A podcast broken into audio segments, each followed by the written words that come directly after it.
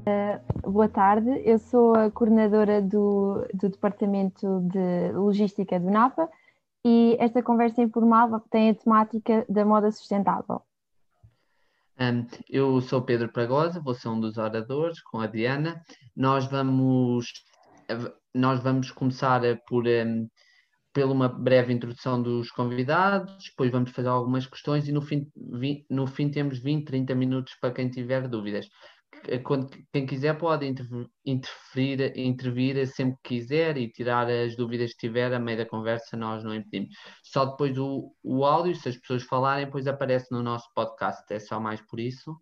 E quero agradecer muito aos nossos oradores por estarem aqui porque é sempre, é sempre um prazer nós ouvirmos outras pessoas e como há sempre uma agenda, as pessoas estão sempre a receber convites, é sempre obrigado por estarem cá, por estar cá as, as nossas três oradoras.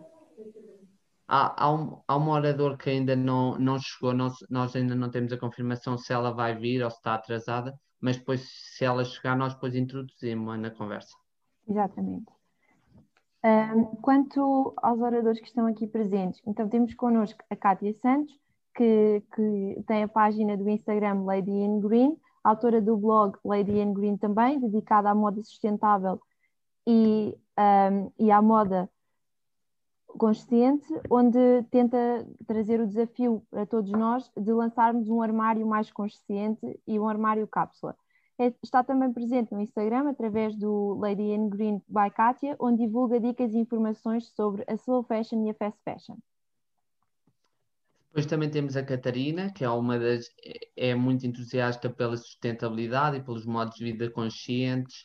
Tem uma página no Instagram onde dá muitas dicas sobre sustentabilidade e sobre qual é a importância. Também fala muito sobre o fast fashion e sobre o slow fashion, mas também tem uns, adota um estilo de vegetarianismo e tenta reduzir todo o impacto ambiental, desde a redução do plástico e outras ações ambientais.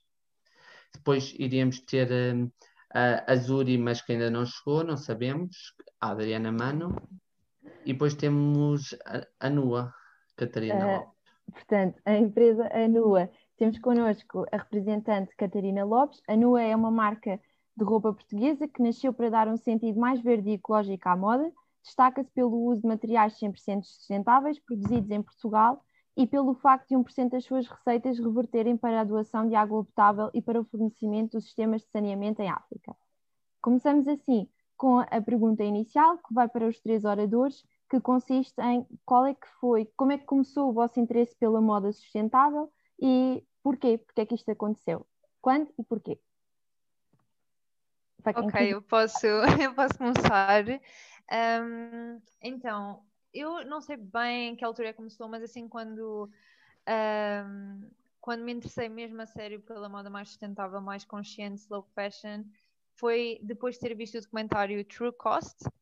Uh, não sei se vocês já viram, mas é incrível e se não viram, vejam por favor, porque vai mesmo dar a vossa visão sobre todo este tema Uh, e sim, depois de ver esse uh, documentário, percebi que não poderia nunca mais estar a contribuir para, para um, a fast fashion, porque realmente tem muitos impactos, impactos negativos no nosso ambiente e na nossa sociedade, e eu não queria fazer parte disso, portanto.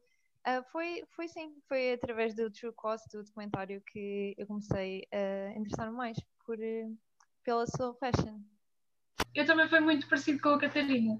Um, eu acho que há, eu costumo dizer que há uma Kátia antes do, do True Cost e uma Kátia depois, porque aquilo foi um verdadeiro abre-olhos para, um, para eu perceber o que é que para que indústria é que eu estava a contribuir, porque eu, eu comprava muito, uh, eu era mesmo muito consumista, um, e, e, ver aquilo que, que o True Cost um, mostra fez-me perceber realmente, como a Catarina, que eu não queria contribuir para isto um, e tentar perceber de que forma é que eu poderia então um, continuar a gostar de moda, mas de forma a não contribuir para, para todas as questões ambientais e sociais que a indústria da moda acarreta. A Adriana já está, já está aqui conosco. Olá, Adriana. Olá, como estão? Peço desculpa pelo meu atraso. Não faz mal, não faz mal. Uh, nós então introduzimos agora a Adriana. A Adriana é responsável pela Zuri, que é a marca de calçado portuguesa que dá vida aos ténis mais veganos e ecológicos de todos os tempos. Os seus produtos são feitos com plástico recolhido na costa portuguesa, contribuindo ativamente para a preservação dos oceanos, juntamente com outros materiais orgânicos e sustentáveis. Com o fabrico 100% realizado em Portugal, garante uma produção justa e ética. Nós estávamos a falar do que é que trouxe cada, uma de, cada um de vocês uh, portanto, a Kátia, a Ana Catarina Lopes e a Catarina Rente à moda sustentável e como é que começou o vosso interesse? Portanto, se quiser responder, muito obrigada, Adriana. Olá, eh, antes de tudo, obrigada pelo convite e parabéns pela iniciativa. Eh, da nossa parte, pronto, tudo começou, eh, nós no fundo somos um grupo de ativistas pelo ambiente e, e, desde muito cedo tínhamos as nossas ações, começamos até por fazer festivais, eh, em regime voluntariado, fazer uma série de iniciativas, isto há 20 anos atrás, 15 anos atrás, ou seja, já, já, já nos está no sangue tentar ter alguma ação de sensibilização e no fundo este cruzamento com a área do calçado, houve um dia que, que no fundo juntamos este propósito a, nós costumamos dizer, costumamos, costumamos dizer que o sapato é uma mascote de tudo aquilo que acreditamos, ou seja, conseguimos materializar num produto todos os nossos valores. Eh, e dessa forma também estarmos no, a transformar o que é lixo num produto de valor acrescentado, ou seja, acabamos por conseguir criar um negócio sustentável e sustentável financeiramente, porque até então todas as ações que tínhamos enquanto coletivo ativista eram sempre em regime de perda de dinheiro, ou seja, nós investíamos, cobrávamos luvas, cobrávamos isso, sempre tínhamos uma ação, era sempre um prejuízo pessoal para toda a gente. Eh, e então isto também acaba por ser uma grande vitória e uma grande. Ficamos muito felizes de conseguir criar um, um projeto que consegue se pagar a si próprio e ao mesmo tempo ter um impacto positivo na comunidade e no ambiente. Por isso nasce um bocadinho desta busca, é isso que eu quero dizer, ou seja, de uma procura, como é que nós conseguimos aliar o nosso propósito ao nosso trabalho e conseguir, através disso, eh, retirar eh, rendimentos para a equipa e, ao mesmo tempo, fazer crescer o impacto e a sensibilização. Foi um caminho longo, é isso que eu quero dizer. Obrigada. Muito obrigada, nós, Adriana. Agora passo a palavra à Catarina Lopes, faz favor. Obrigada. Então, primeiro, eh, boa noite a todos, ou boa tarde, só que já é de noite e uma pessoa uh, passa já a desejar boa noite. No meu caso, uh, tudo surgiu depois de uma viagem à América do Sul e, portanto, após essa viagem, quando regressei, vim com vontade de criar um projeto diferente e, na altura, trabalhava como farmacêutica, mas começou de uma família que se dedica à indústria têxtil, sempre tive conhecimento nesta área. E uma das minhas dificuldades era conseguir encontrar eh, um local onde eu não precisasse estar preocupada a ver se, se era produzido em Portugal, se era produzido de uma forma sustentável e que tivesse um cunho ético quando queria comprar alguma, alguma coisa. E então uh, acabei por criar uma marca em que tinha todas estas características e que tinham produtos jovens, confortáveis e com um, um, preço mais competitivo, tendo em conta este nicho de mercado. E foi assim que cresceu, cresceu a NUA, com o objetivo de criar um espaço em que todos os produtos são produzidos 100% em Portugal e que todos eles têm um cunho ético e, e sustentável. Muito obrigada. Obrigada. Acho a Nu ainda, ainda, é mais recente, que é muito mais recente que a Azori. A Azori já conta aqui com mais anos no mercado. Uh, nós nascemos em, em 2019 e, portanto, ainda estamos a começar e a festejar os nossos primeiros marcos nesta, nesta caminhada, longa caminhada que, que, que é o facto de criarmos uma marca eu tenho a certeza que vai ser uma caminhada de muito sucesso. E nós também já vamos dar a oportunidade de falar um pouco mais sobre os objetivos, mas acho que agora vamos começar pela Catarina. Quais é que são os principais problemas do fast fashion? E, e, e o que é que tu achas, como é, porque é que isso existe? E se isto é muito problema dos, do, das pessoas do ocidental quererem consumir mais, mais, ou qual é a tua opinião? Então, uh, eu acho que um, a fast fashion existe porque vivemos numa sociedade capitalista em que temos esta ansiedade de consumir cada vez mais, todos os dias pensamos o que é que eu posso comprar hoje, o que é que eu posso comprar amanhã, o que é que eu posso comprar daqui a uma semana. E portanto estamos sempre a pensar em comprar, comprar, comprar e achamos que esse é o caminho para a felicidade, o que na minha opinião não é, não é ao, termos mais que vamos ser mais felizes. Um, mas sim, na nossa sociedade temos muito incutida esta ideia um, e o problema da fast fashion ainda existir hoje em dia é porque as pessoas procuram. Eu acho que a moda também tem muito impacto nisto, de todos os dias sai uma coleção nova e as pessoas sentem aquela necessidade de uh, estar sempre trendy uh, e então pensam, ok, esta t-shirt já não, não está na moda, tenho que comprar uma nova, só que lá está. Uh, tal e qual como eu agora tenho investido mais num estilo de vida mais sustentável, aposto em peças se calhar um bocadinho mais caras, mas que me vão durar 50 anos do que estar a comprar peças que me custaram 2 euros, que vieram de uh, trabalho de crianças ou de pessoas que recebem quase nada para estar ao mesmo nada, para estar a fabricar aquelas peças, com zero condições de trabalho, como acontece no Bangladesh, por exemplo. Um, e portanto, acho que nós só vamos conseguir ultrapassar esta situação quando as pessoas começarem a estar mais conscientes do impacto que nós temos no mundo, uh, no, no impacto que temos ao facto de o que estamos a consumir aqui hoje tem um impacto do outro lado do mundo, nas pessoas que estão a produzir, no ambiente, na forma como vamos descartar essas peças, no tempo que essa peça vai estar no nosso armário, portanto, uh, vai, vai tudo muito depender da educação, da educação que, que a nossa sociedade está a construir e a partilhar e portanto sim um, acho que ainda existe porque muitas pessoas não estão conscientes do impacto que isso tem um, e sim acho que é isso eh, eu acho que, que a Catarina tocou em dois aspectos muito importantes que são os impactos ambientais um, e os impactos sociais uhum. A, a moda rápida, digamos assim, veio democratizar a moda e dar-nos acesso a, a tendências e a, e a, roupa que até então não tínhamos, uh, não é?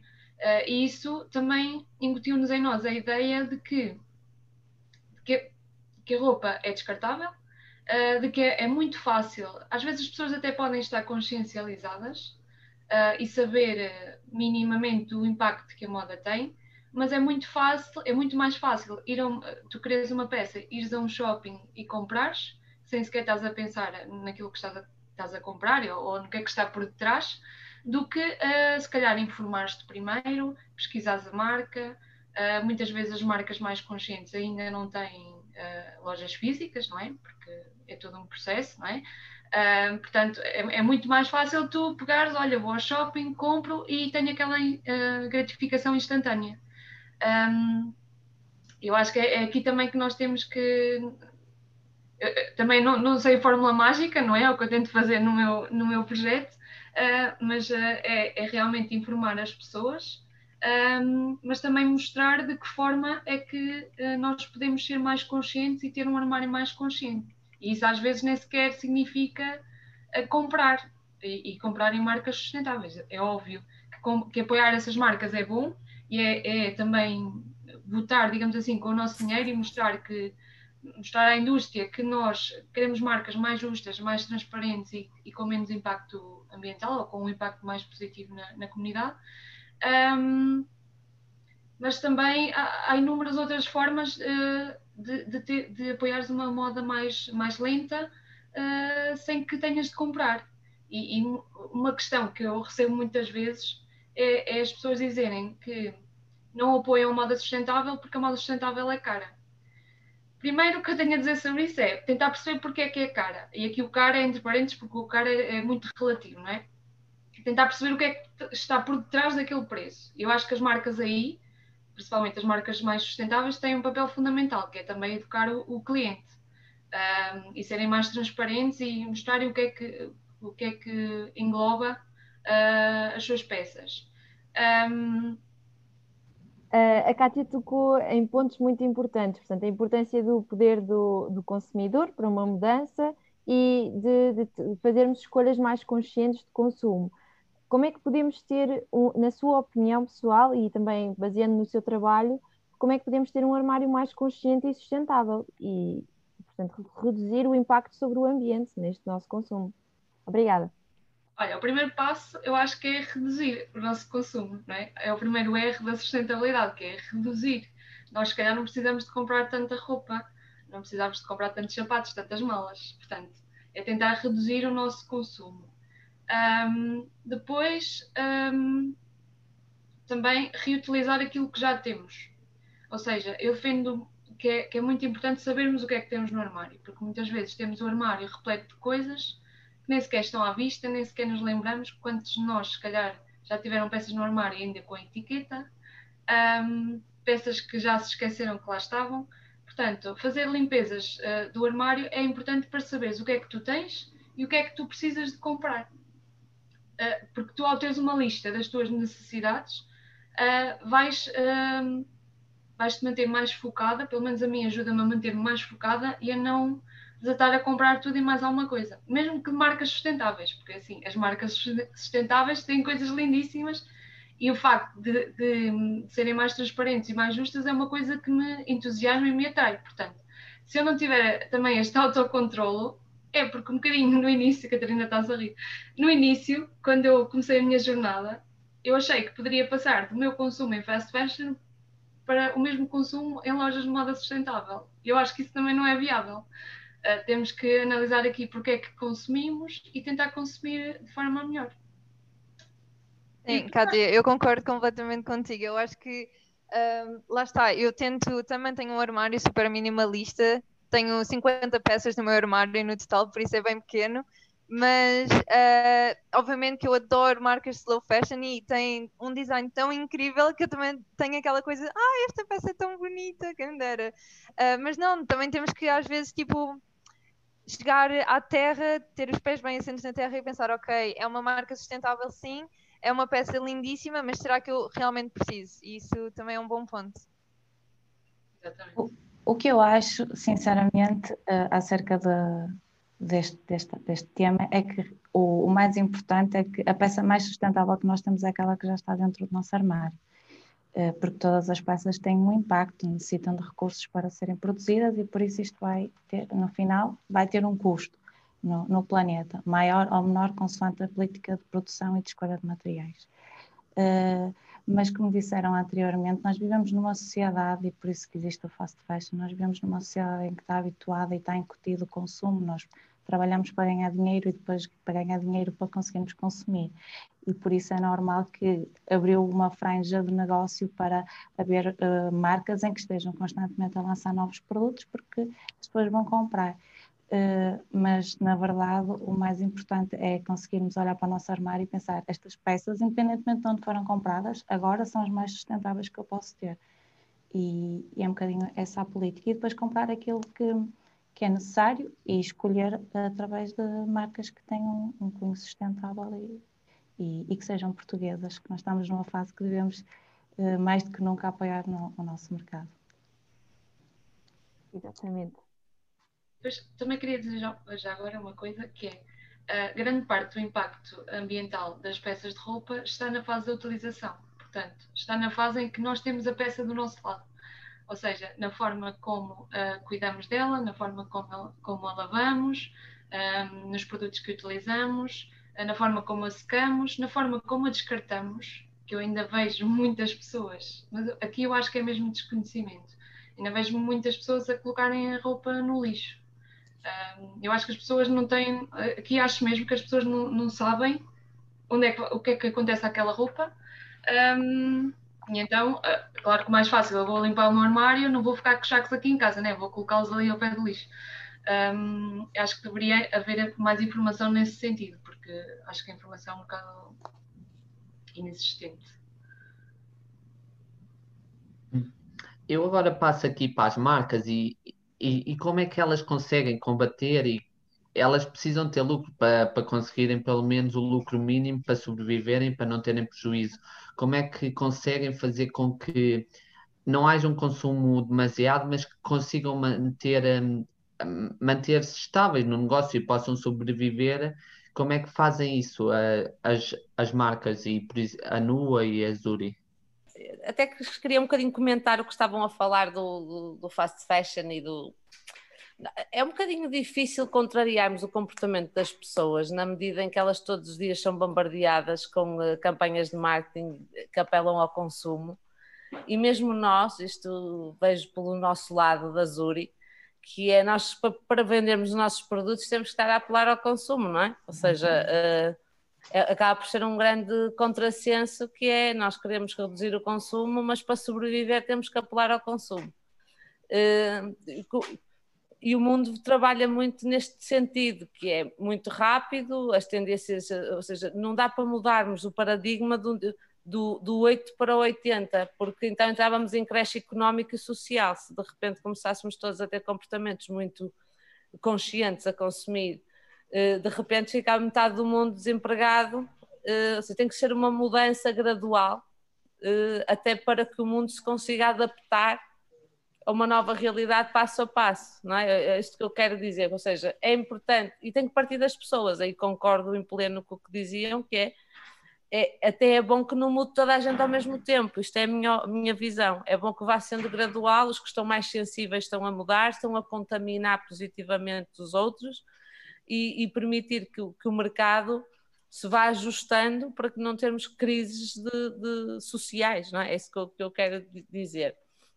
Eh, na perspectiva da Zuri, uh, é, muito, é muito difícil e é muito antagónico, que é se por um lado queremos reduzir uh, o impacto que existe no planeta de, de, de, tantos produtos e de tanto consumo, por outro lado, se não conseguimos vender produtos, também não conseguimos resistir. E muitas vezes até queremos fazer publicações nas redes sociais que são mais de literacia, de sensibilização, e quando o fazemos, o que acontece é que as vendas baixam, porque as pessoas acham muita piada, mas já não compram, ficam a ler e etc. Ou seja, o, o que eu quero dizer, a fórmula do marketing funciona da mesma maneira, ou seja, se tu estás a sensibilizar para os oceanos, isto não vai dar nenhum boom de venda de sapatilhas, é isso que eu quero dizer. Eh, por isso tem que ser muito bem doseado para que nós possamos sobreviver enquanto marca, crescer e ao mesmo tempo apelar a esta sensibilização que queremos gerar. Não é nada fácil, mesmo interiormente, pelo menos falo por mim, que é gostávamos de fazer as coisas de maneira diferente, muitas vezes, mas somos obrigados a ter que seguir muitas, este caminho de promover mais até do que sensibilizar, isto em termos de redes sociais e tudo mais, do que, do que gostaríamos.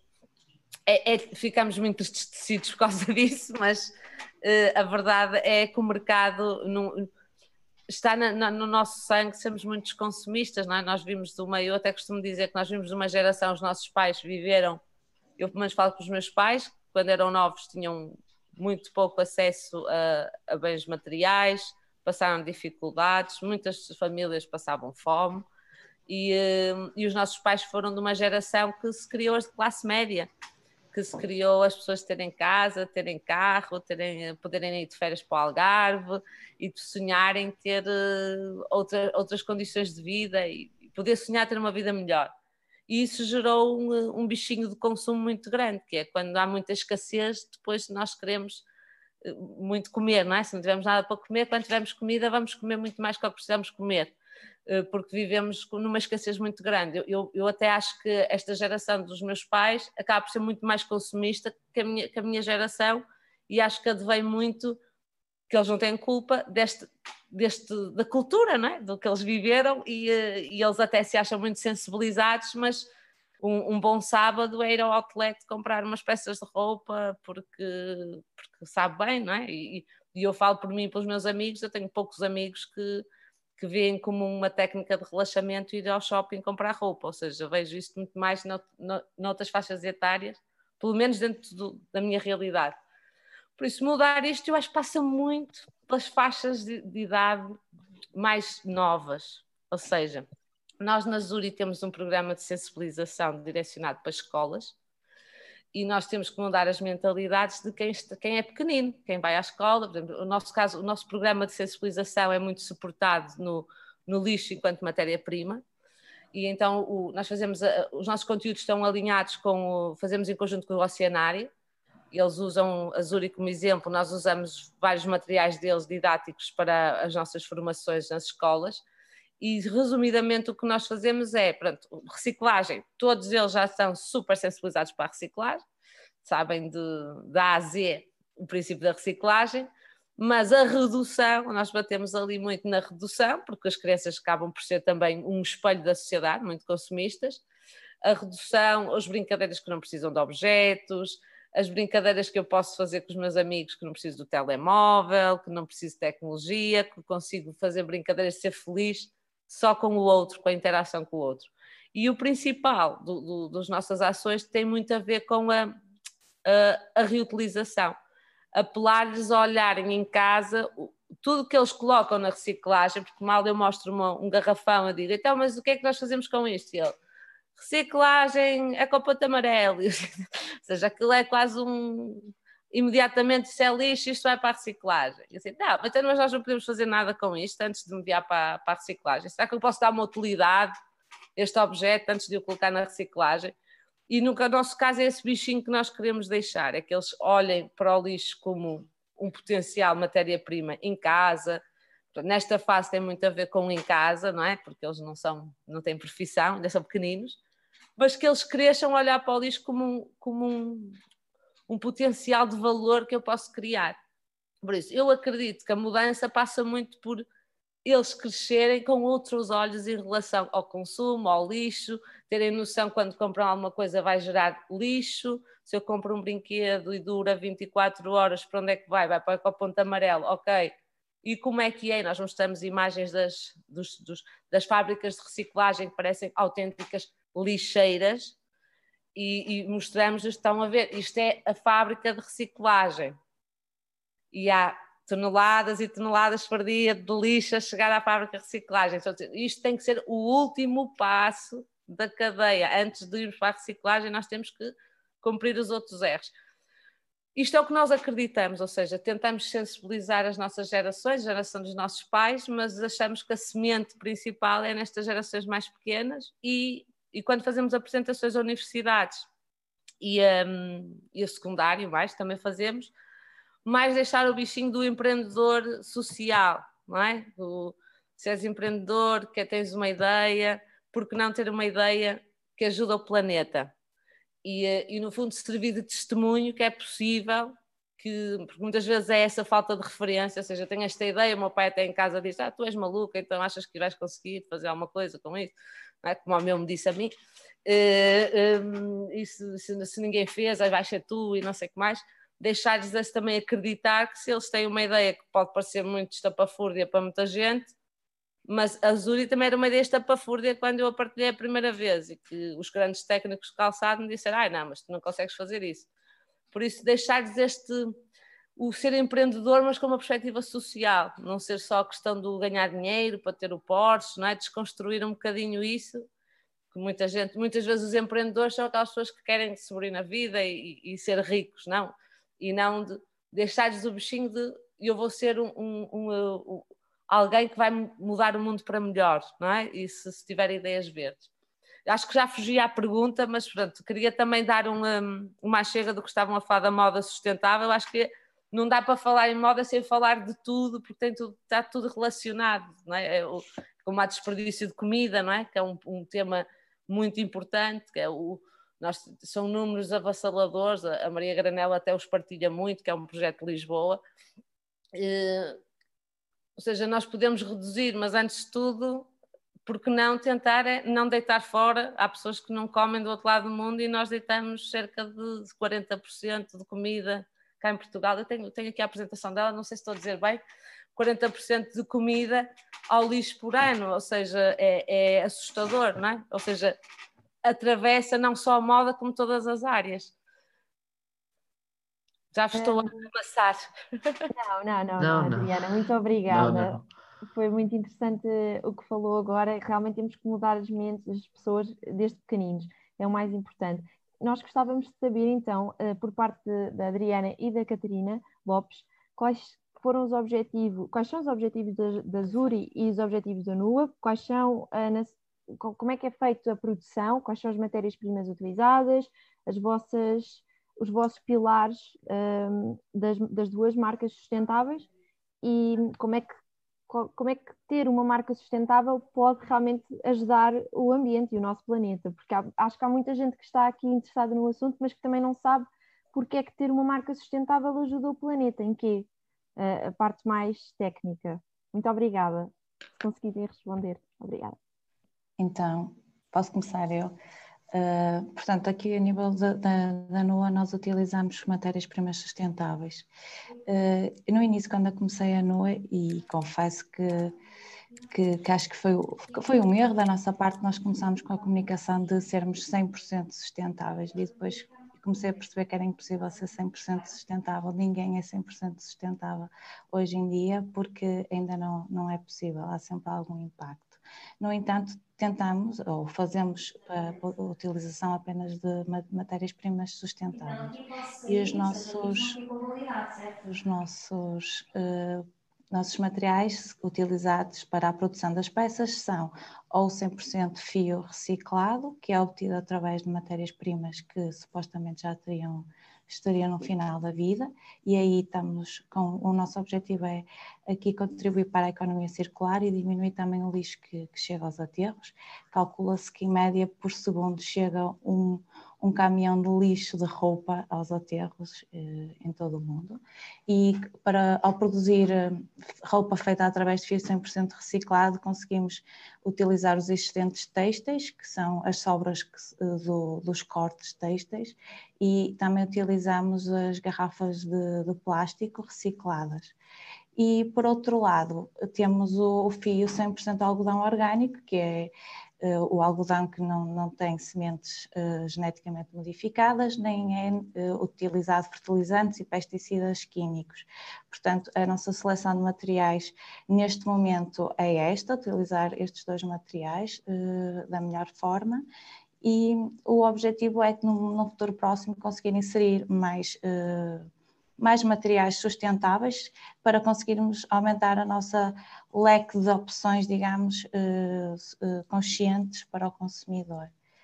Eh, eu não sei, a nível de, de, de reciclagem, o, o, processo do, do fio, há quem me pergunte se, porque a NOA está inserida num grupo têxtil, e perguntam-me se os, os existentes têxteis vêm todos da, da nossa empresa e, e não, isso não seria possível porque para fazer reciclagem de tecido ou das malhas eh, é necessário dividir por cor, fazer uma seleção. Uma das questões que a Kátia falou que foi uh, nós deitamos a roupa ao lixo uh, e não sabemos muito bem o que é que vamos fazer depois de comprarmos a roupa e não querermos para nós. O que é que podemos fazer? Só a roupa que tem a etiqueta é que pode ser reciclada. Se a roupa não tiver etiqueta, não pode ser reciclada. E, portanto, todas as marcas não devem ter aquelas etiquetas fáceis de retirar, porque senão o consumidor, porque não sabe, vai retirar e depois aquela peça nunca poderá ser reciclada. E então, o que é que nós fazemos? No, temos um parceiro que nos fornece o fio e este fio é os excedentes são recolhidos de várias empresas, são divididos por cor e, e são triturados uh, para obtermos uh, o algodão reciclado. E como a fibra é mais pequena, necessita de uma fibra de suporte que é obtida através das garrafas de plástico recicladas e, e aí conseguimos o fio que para além de não ter necessidade para se criar, não foi necessário nenhum recurso natural, também não foi necessário o tingimento e então o fio é obtido já na cor final que vai ser utilizado para produzir a peça. Eu, posso dar o meu testemunho também. Uh, acho que começaste a perguntar os objetivos da marca. Os nossos objetivos dividem-se em objetivos de negócio e objetivos de impacto. Em termos de objetivos de negócio, trabalhamos, eh, são sempre objetivos em termos de número de pares e número de e mercados que queremos entrar com a nossa marca.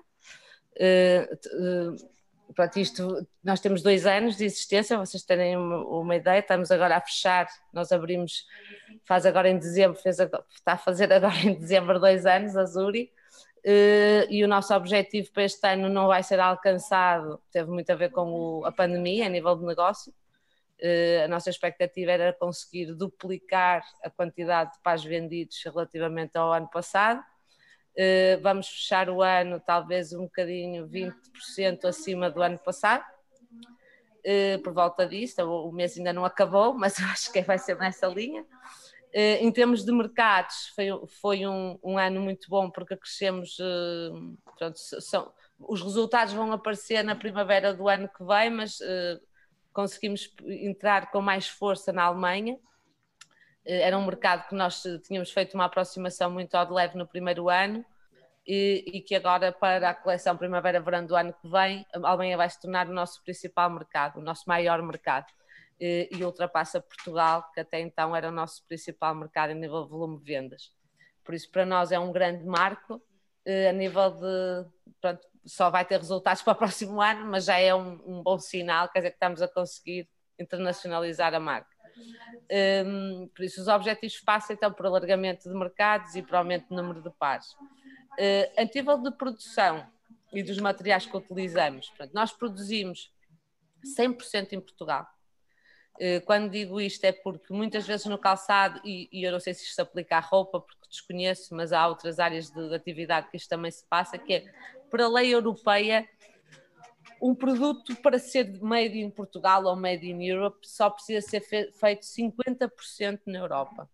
Pode ser feito 50% noutro país do mundo e desde que seja feito metade cá, sai de fábrica a dizer made in Portugal ou made in Europe. Nós quisemos desde sempre, e por isso é que muitas vezes as pessoas cá não percebem, quando nós dizemos que ele é 100% feito em Portugal. Ou seja, não entramos nas, na, nas estratégias de fazer a parte de corte e costura, que é o que tem o maior trabalho braçal e de mão de obra em países de terceiro mundo. É a estratégia que eu não estou a dizer que o fazem e que se fazem mal, é a lei do mercado, é o que voltamos à conversa anterior, que é estão todos a usar as mesmas armas, não usar faz com que as empresas fiquem fora do mercado, têm, têm que competir com preços. Um, eu estava a dizer, então nós produzimos 100% em Portugal, do corte à costura, à pressão da sola, é tudo, tudo se passa aqui num raio de 200 km, entre Braga, Guimarães e Felgueiras. Um, depois, em termos das matérias-primas em si, uh, o plástico é da costa portuguesa. Uh, no primeiro ano era só desposente, este ano já, mesmo no primeiro ano, no final já tínhamos de outras áreas, mas utilizado em solas era só desposente. Agora já trabalhamos, alargamos ah, esqueci-me de dizer uma coisa, em termos de objetivos de impacto, que era isso que eu ia dizer, disse os objetivos de negócio, os objetivos de impacto nós contabilizamos uh, quilómetros de, de, de, praia limpos, quantidade de plástico apanhada, número de escolas visitadas, pronto, e criamos sempre objetivos de que o aumento, portanto, derivado ao Covid, não foi preciso, não, não autorizaram fazer limpezas, não autorizaram visitar escolas, por isso aí então os nossos objetivos é que ainda foram pior ainda que os do ano passado diminuímos a nossa ação. Não porque quiséssemos, mas porque fomos obrigados. Mas, eh, ou seja, em termos de objetivos que criamos em janeiro em relação a agora, não cumprimos nenhum objetivo, é isso que eu quero dizer. Mas pronto, como todos nós compreendemos, deveu-se à situação da pandemia.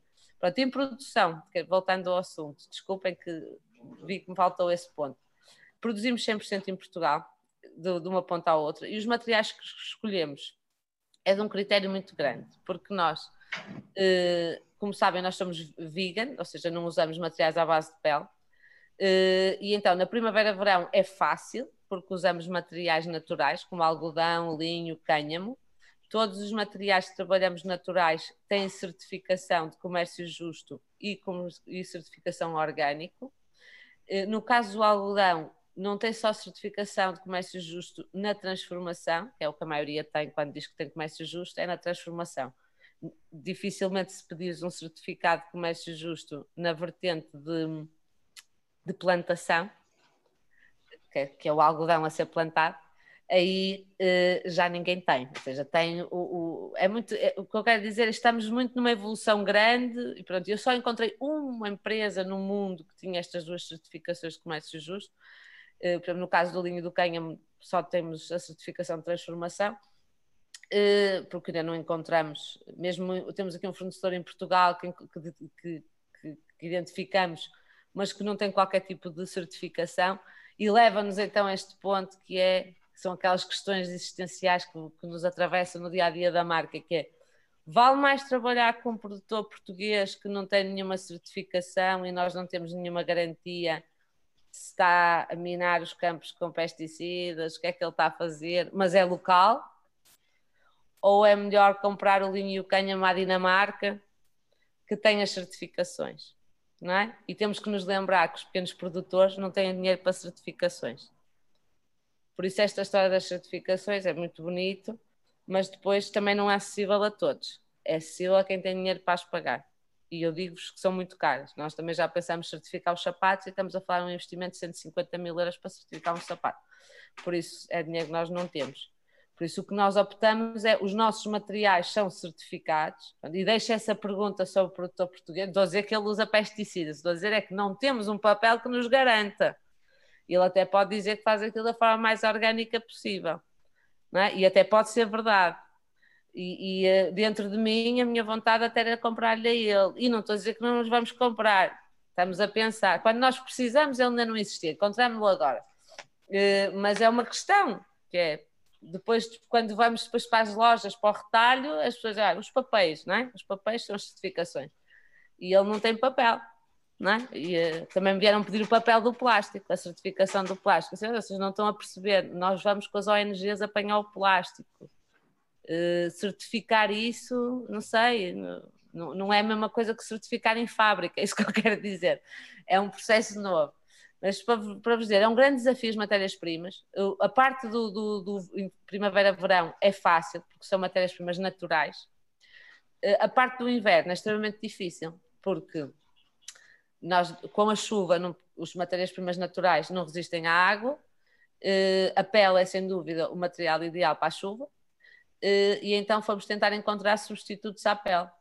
E por isso é que trabalhamos com o Pinatex, que é um material feito à base do desperdício do ananás, que são as folhas do ananás misturadas com uma resina.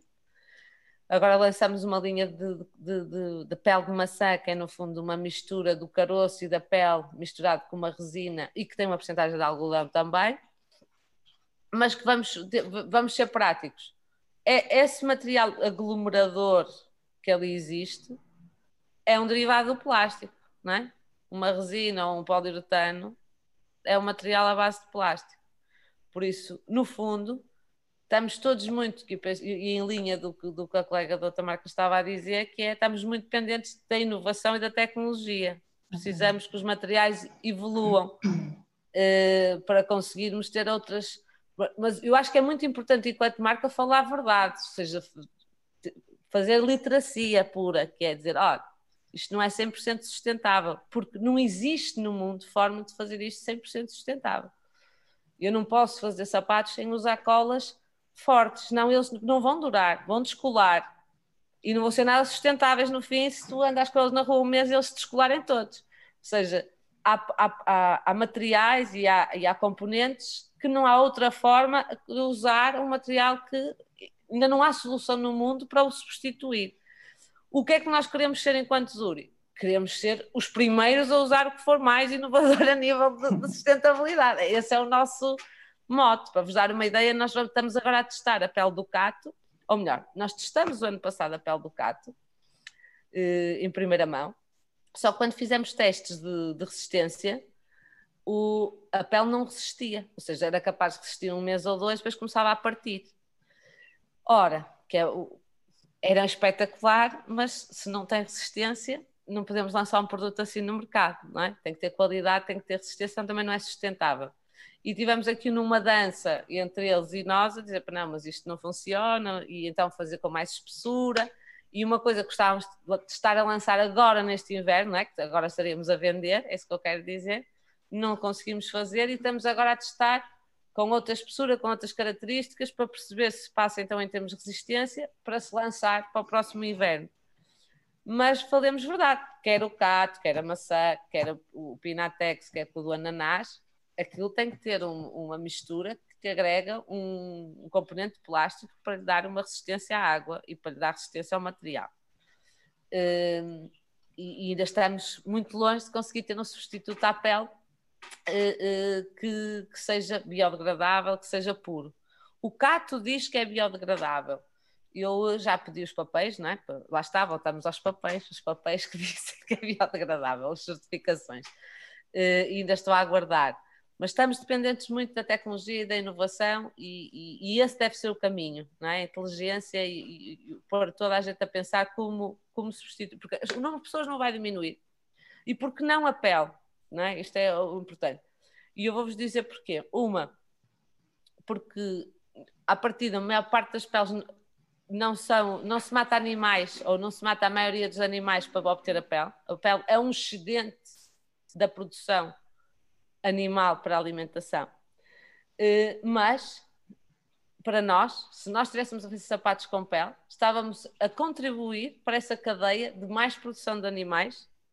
Seja, nós queremos ter um statement que é as pessoas reduzirem o consumo de carne ou eliminarem, mas eu já apelo à redução, um dia sem carne por semana ou dois dias sem carne por semana, porque se todos nós no planeta tivéssemos um ou dois dias sem comer carne, teríamos um impacto brutal. Não há carne suficiente no mundo para alimentar toda a gente a comer carne todos os dias. Vamos deitar as florestas todas abaixo para dar carne a toda a gente todos os dias. E vamos destruir o planeta. Por isso, tem a ver com isto, que é, se quando alguém me diz assim, então mas porquê é que não usas peles de vacas que duraram a vida toda, já existe, com certificação, com papéis, a dizer esta pele veio de um animal que foi feliz e que morreu de velhice, nananana. E eu digo, pronto, é interessante, mas não estamos aí, ainda estamos a sensibilizar, ou seja, era confuso para as pessoas eu explicar-lhes isto. Uh, era válido, não é? Isso que eu quero dizer, para, nós, para os técnicos é perfeitamente compreensível, para uma pessoa comum, eu acho que é difícil passar a mensagem. Nós, neste momento, queremos apelar à redução do consumo de carne e, e pronto, eu, no meu caso, acredito mesmo que podemos suprimir a, a, a, o consumo de carne uh, e somos felizes na mesma. e, e, e sabe-nos bem na mesma, mas eu nem vou, não, não gosto também de entrar muito fundamentalismo nem extremismo no meu discurso, porque depois pomos logo de parte uma série de pessoas que, seja, é mais para integrar, para, para no fundo juntarmos a todos, sermos mais flexíveis, não é? Por isso, daí não a, a, a, pele, mas também por outra coisa, porque os processos de tinturaria da pele são altamente químicos e tu tens zonas no mundo, como a Índia e outros, que são grandes produtores de, de pele para calçado e para roupa, em que as pessoas não têm nenhuma proteção em segurança de trabalho morrem com doenças assustadoras de pele, cancros e etc. Há imagens na net, se vocês pesquisarem, de tanneries na Índia e é assustador como é que aquilo, daí haver tanta produção de sapatos na Índia, as pessoas que põem, aquilo que eu vos dizia há pouco, 50% é feito num país terceiro mundo e depois 50% cá. O que é que é feito lá? A matéria-prima é de lá, a corte e costura é feito lá. Então o que é que eles têm? Têm muitas fábricas de corte e costura e produção de pele é? ou seja, associado, com preços espetaculares. Claro, custa mais. Cá não pagam os materiais, lá pagam os materiais, a mão de obra, o transporte, tudo, e fica mais barato. Uh, e o que é que isso é? Isso é sangue destas pessoas todas, não é? Isso é a nossa exploração desta gente toda e, e do planeta, no fim, é? com estes químicos todos a céu aberto. Por isso, a pele estava fora de questão para nós por, por estas duas razões e porque achamos que para ser pedagógicos ainda estamos na fase de, de evangelizar para. Não, não precisamos de pele. Mas depois temos este revés, que é então e que materiais? E não estamos assim tão avançados. Eu não estou a tirar prestígio à, pele de maçã nem de ananás, porque acho que, que são projetos extraordinários e de pessoas que querem muito pelo planeta e que estão num processo de melhoria. Eu lembro de falar com a, a mentora do Pinatex e ela me dizer que tentaram reduzir a quantidade de resina que era para ficar mais folhas de ananás e começaram a ter problemas de qualidade no material, não é? E eles até têm assim uma imagem, para quem experimentou o material no início, tem uma imagem a dizer que o material não é resistente. Teve tudo a ver com a vontade dela fazer um material mais sustentável, é isso que eu quero dizer, não é? E, e, e acabou por, por ter problemas com isso.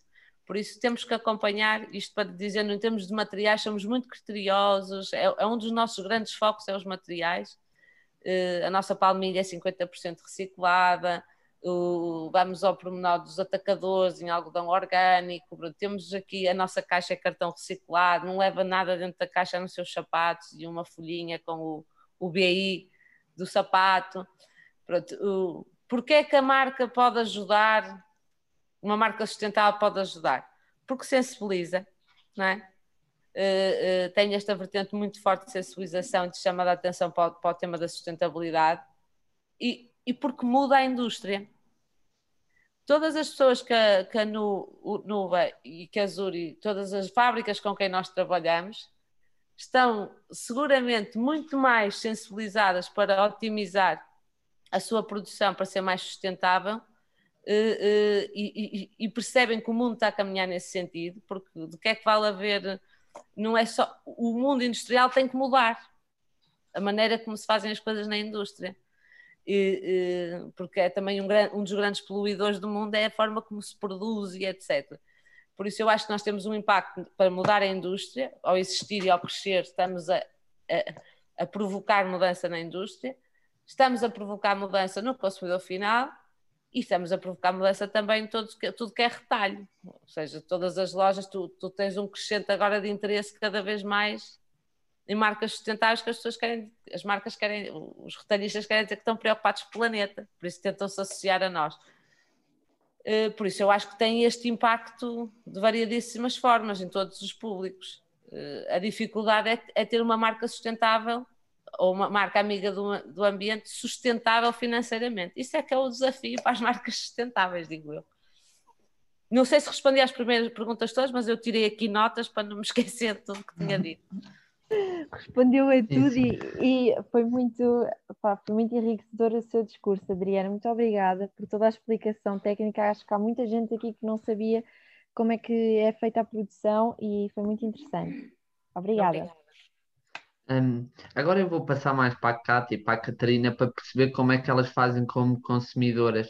O que é que vocês acham se nós formos comprar, por exemplo, em lojas em segunda mão, para tentar evitar o consumo na Zara, na H&M, se é uma boa opção? E como é que vocês escolhem as roupas para meter no vosso guarda-fato? Que tipo de roupas, por exemplo, escolhem, como é que escolhem o tipo de roupas? Escolhem roupas de inverno, de verão? Não sei como é que vocês fazem. Gostava de saber para, para seguir ainda mais o, a moda sustentável e ter um guarda-fato mais consciente e amigo do ambiente?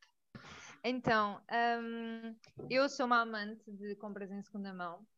Um, as compras que faço em primeira mão, nem sei se pode dizer assim, mas vá, as compras que faço diretamente a lojas uh, são obviamente lojas sustentáveis, mas a maioria do meu armário são de compras em segunda mão. Uh, e, por exemplo, a Adriana estava a falar daqui da questão das peles e assim. Um, lá está, eu no que toca à pele, eu tenho uma visão muito, não sei, eu acho que não é por ser vegan que é mais sustentável, porque a Adriana também mencionou isso de um, da durabilidade, porque obviamente se nós vamos ter uma peça que é vegan de uma pele de ananás, ou seja, do que for, mas que dura um ano, é que depois não tem reparo, por exemplo, que não consigamos, fazer mais nada, isso também não é sustentável. Todos os anos vamos ter que estar a comprar um par novo, enquanto que, obviamente, a pele é capaz de nos durar uma vida inteira.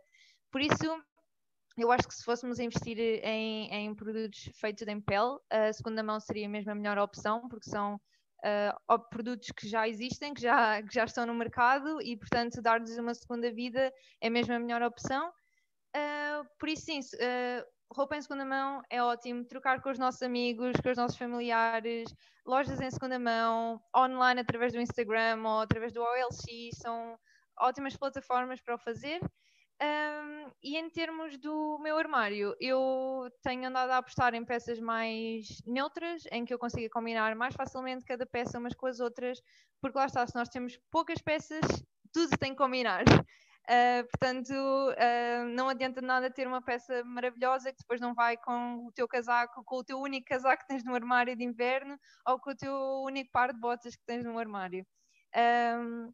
Sim, portanto é isso. Segunda mão, uh, eu faço sempre, antes de ir, quando eu preciso comprar alguma coisa, antes de ir diretamente a uma loja que eu já conheço, que é sustentável, que tem uma boa política ética, social e tudo mais, antes de ir diretamente a essas lojas, eu vou sempre procurar em segunda mão e procuro, procuro. Obviamente que é uma coisa que demora muito tempo, não é tão fácil como ir a uma loja e comprar, já está no dia a seguir, está em vossa casa. Não é tão simples assim, uh, temos que perder algum tempo, investigar em vários sítios, perguntar aos nossos amigos se têm uma peça igual, se nos podem vender, se nos podem emprestar. Uh, por exemplo, para um casamento, eu nunca iria comprar um vestido só para aquele casamento. Ou se, compra, se comprasse um vestido, compraria um que era o mesmo que eu iria usar para todos os casamentos. Mas estivermos fartos de, do fato que nós queremos levar, pedimos a uma amiga emprestado. E isso é uma ótima opção. Por isso, sim, uh, verem sempre antes em lojas em segunda mão, perderem um bocadinho o vosso tempo a investigar e depois, se realmente não, não conseguirem encontrar, então aí uh, sugiro então irem a lojas um, mais sustentáveis e conscientes. Uh, então, uh, relativamente à segunda mão, eu estou com a Catarina, sou cada vez mais fã. Um, confesso que há uns anos atrás não pensaria que fosse tão fã como sou agora. Um, eu era daquelas pessoas que achava, apesar de na minha infância eu sempre ter usado roupa de primas e afins, a determinada altura eu achava que a segunda mão tipo, não era para mim. Um, também não ajudou o facto de eu estou em Gaia e, e o Porto até tem algumas lojas uh, de segunda mão, mas nenhuma dessas lojas, eu comecei por visitar cada loja e nenhuma dessas lojas tinha um estilo uh, de roupa com o, qual meu, com o qual eu me identificasse. E portanto isso também não ajudou. Uh, mas realmente, atualmente há mesmo uma panóplia muito grande de plataformas todo, ainda este ano surgiram para aí mais umas duas ou três, um, de plataformas em segunda mão, com todos os estilos de roupa, um, roupa de bastante qualidade, uh, e portanto, isso não encontrar o meu estilo, acho que já não, não cola. Uh, é mesmo uma questão de, de, como a Catarina estava a dizer, de, de procurarmos, de perdermos algum tempo, sim, porque lá está, não é olha, quero uma peça, vou ali ao shopping, vejo e compro demora mais tempo, temos que pesquisar, temos que, que muitas vezes ver as medidas, uh, ver se serve, se não serve, comprar, portanto, tudo isto alarga aqui o, o tempo entre nós queremos uma coisa e comprarmos. Uh, isto também nos ajuda, acho eu, a fazer compras mais conscientes, porque não estamos a fazer uma compra imediata. Eu quero, compro. Não, não acontece, a não ser que vás a uma loja física, claro. Uh, normalmente compro online. Um, depois também temos a, as trocas. Eu até faço parte de. Criei, criei juntamente com umas amigas um movimento aqui no Porto que se chama Let's Swap, que é um movimento que faz, que promove mercados de trocas. Um, e é realmente uma ótima forma de tu uh, trazeres roupas para o teu armário que, que as outras pessoas já não querem e até de levares roupas que tu tens no armário que já não queres, levar e que estejam em bom estado, obviamente, e levares para, para esse mercado, uh, porque outras pessoas podem uh, gostar e dar uma nova vida a essa peça e assim promover a economia circular. Uh, desculpem estar aqui a olhar para o telemóvel, mas estive a apontar que era para não me esquecer. Uh, depois também temos o aluguer. Eu também agora uh, muito dificilmente compro uma peça de roupa só para uma ocasião especial. aliás, o último casamento que eu tive foi para aí há dois anos e por acaso comprei um vestido para o casamento um, mas é um vestido que eu uso no meu dia a dia, se eu quiser, com umas sapatilhas, uh, com um casaco e o, o, vestido está pronto para usar no dia a dia. Portanto, um, este é um dos critérios que eu utilizo para acrescentar peças ao meu armário, que é a versatilidade. Se uma peça não. Um, primeiro, que não, não se adequa ao meu estilo de, de, vida, não tem lugar no meu armário, porque era o que me acontecia muito uh, antigamente. Eu comprava tudo e mais uma coisa independentemente do estilo. Uh, era uma tendência, eu comprava. E, e, não tinha intenção. O meu estilo de vida. Uh, para já eu trabalho a partir de casa, portanto, uh, muito dificilmente vou usar um sapato alto, por exemplo. Isto é um exemplo, não é? Portanto, eu, eu deixei de comprar essas coisas que iam ficar paradas no meu armário, por simplesmente. Depois, comprar também tendo em conta a durabilidade. E aqui a questão da pele, que a Adriana falou. Eu, por acaso, compro pele e, e é mesmo por esta questão de uh, durabilidade, porque acho que um, ehm, vai durar muito tempo. Uh, é mais por essa questão. Depois, conforto. Um, ehm, não há peça no meu armário que, com a qual eu não me sinta confortável, precisamente porque trabalho a partir de casa e sou muito caseira, portanto, um, ehm, peças mais uh, fancy que, com as quais eu não me sinto confortável também não, não têm lugar aqui no meu armário. Uh, portanto, a, a dica que eu posso dar é definirem alguns critérios para o vosso armário, uh, pensarem no vosso estilo de vida, nas atividades que vocês fazem durante a semana, um, verem o que é que têm no armário, fazerem uma limpeza, uh, ficarem só com aquelas peças que, que gostam e que se adequam ao vosso estilo de vida, e depois ter uma lista de peças que, que precisam. Um, eu costumo dividi-las por necessidades, ou seja, aquelas peças mesmo que tu precisas, por exemplo, roupa interior, não é? Um, e, e, peças que tu queres comprar, porque vamos ser sinceros, nós nem sempre compramos porque necessitamos. Aliás, a maioria das vezes não, não andamos nus, portanto, vamos comprar uma peça porque queremos. Mas, mas é ter essa lista e tentar focar-nos ao máximo e não comprar por impulso. Acho que respondi à pergunta. Sim, Cátia, e eu queria uh, dizer-te que sim, uh, e dizer-vos a todos vocês também que eu concordo contigo que uh, o segunda mão faz-nos ser menos consumistas, mesmo, porque tu vês aquela peça e primeiro perdes muito tempo para encontrar a peça, provavelmente, ou muito mais tempo que, que demorarias numa loja física ou numa loja online. Um, e, e faz-te realmente pensar no tempo que tu estás a perder, à medida que vais procurando, vais pensando: será que eu preciso realmente disto? E depois, quando encontras a peça, uh, pensas: ah, mas se calhar não me serve, ou se calhar por compras online. Então, muitas vezes acabas por não comprar. Uh, a mim já me aconteceu imensas vezes eu ver uma peça em segunda, mão online que eu adorei e depois pensei: não, mas isto se calhar sai um bocadinho do meu budget deste mês. Uh, e acabei por não comprar.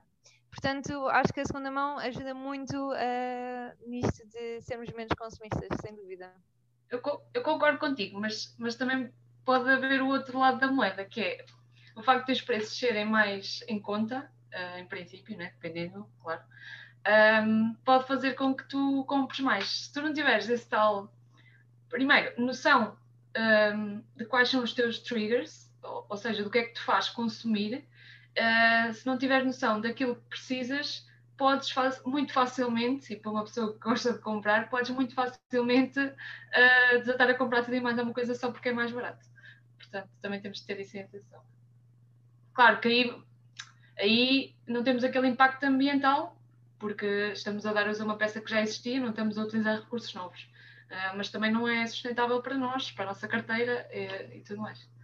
Sim, exato. Não é por ser barato que agora podemos comprar 100 mil peças porque é em segunda mão. Também não, isso não é sustentável, não faz qualquer sentido, até porque não vamos utilizar essas, todas essas peças. Portanto, sim.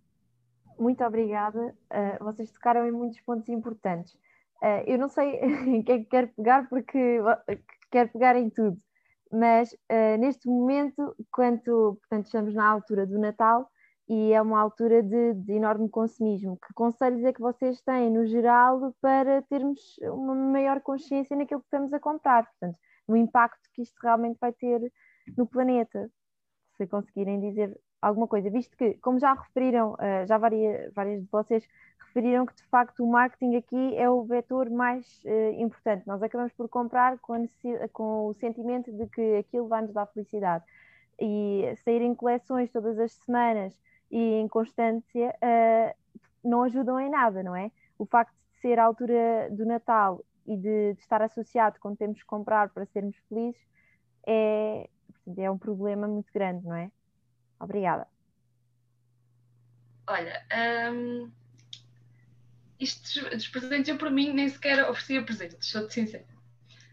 Um, já tentei fazer isso ano passado, mas na minha família não é fácil. Então o que é que eu fiz?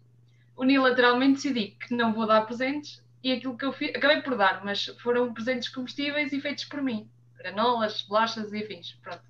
Uh, foi o único presente que eu, que eu ofereci. Claro que recebi presentes, isso não há volta a dar. A única coisa, por exemplo, uh, com os meus pais, para eles não me estarem a comprar coisas que eu não preciso ou que, que eu não vou usar ou de marcas com as quais eu não me identifico, eles optam por me dar dinheiro. E pronto, eu depois faço o que eu quiser com ele. Um, mas parte de nós, não é? Eu, tipo, dizer isto à minha mãe, se ela comprava aquilo que quisesse, né? Obviamente. Uh, relativamente a eu dar presentes, um, este ano estou a optar por uh, fazer uma parte dos presentes em tricô. Um, também é uma forma de, de também valorizar o trabalho que dá fazer uma peça de roupa e, e eu quero explorar mais isto no, no próximo ano.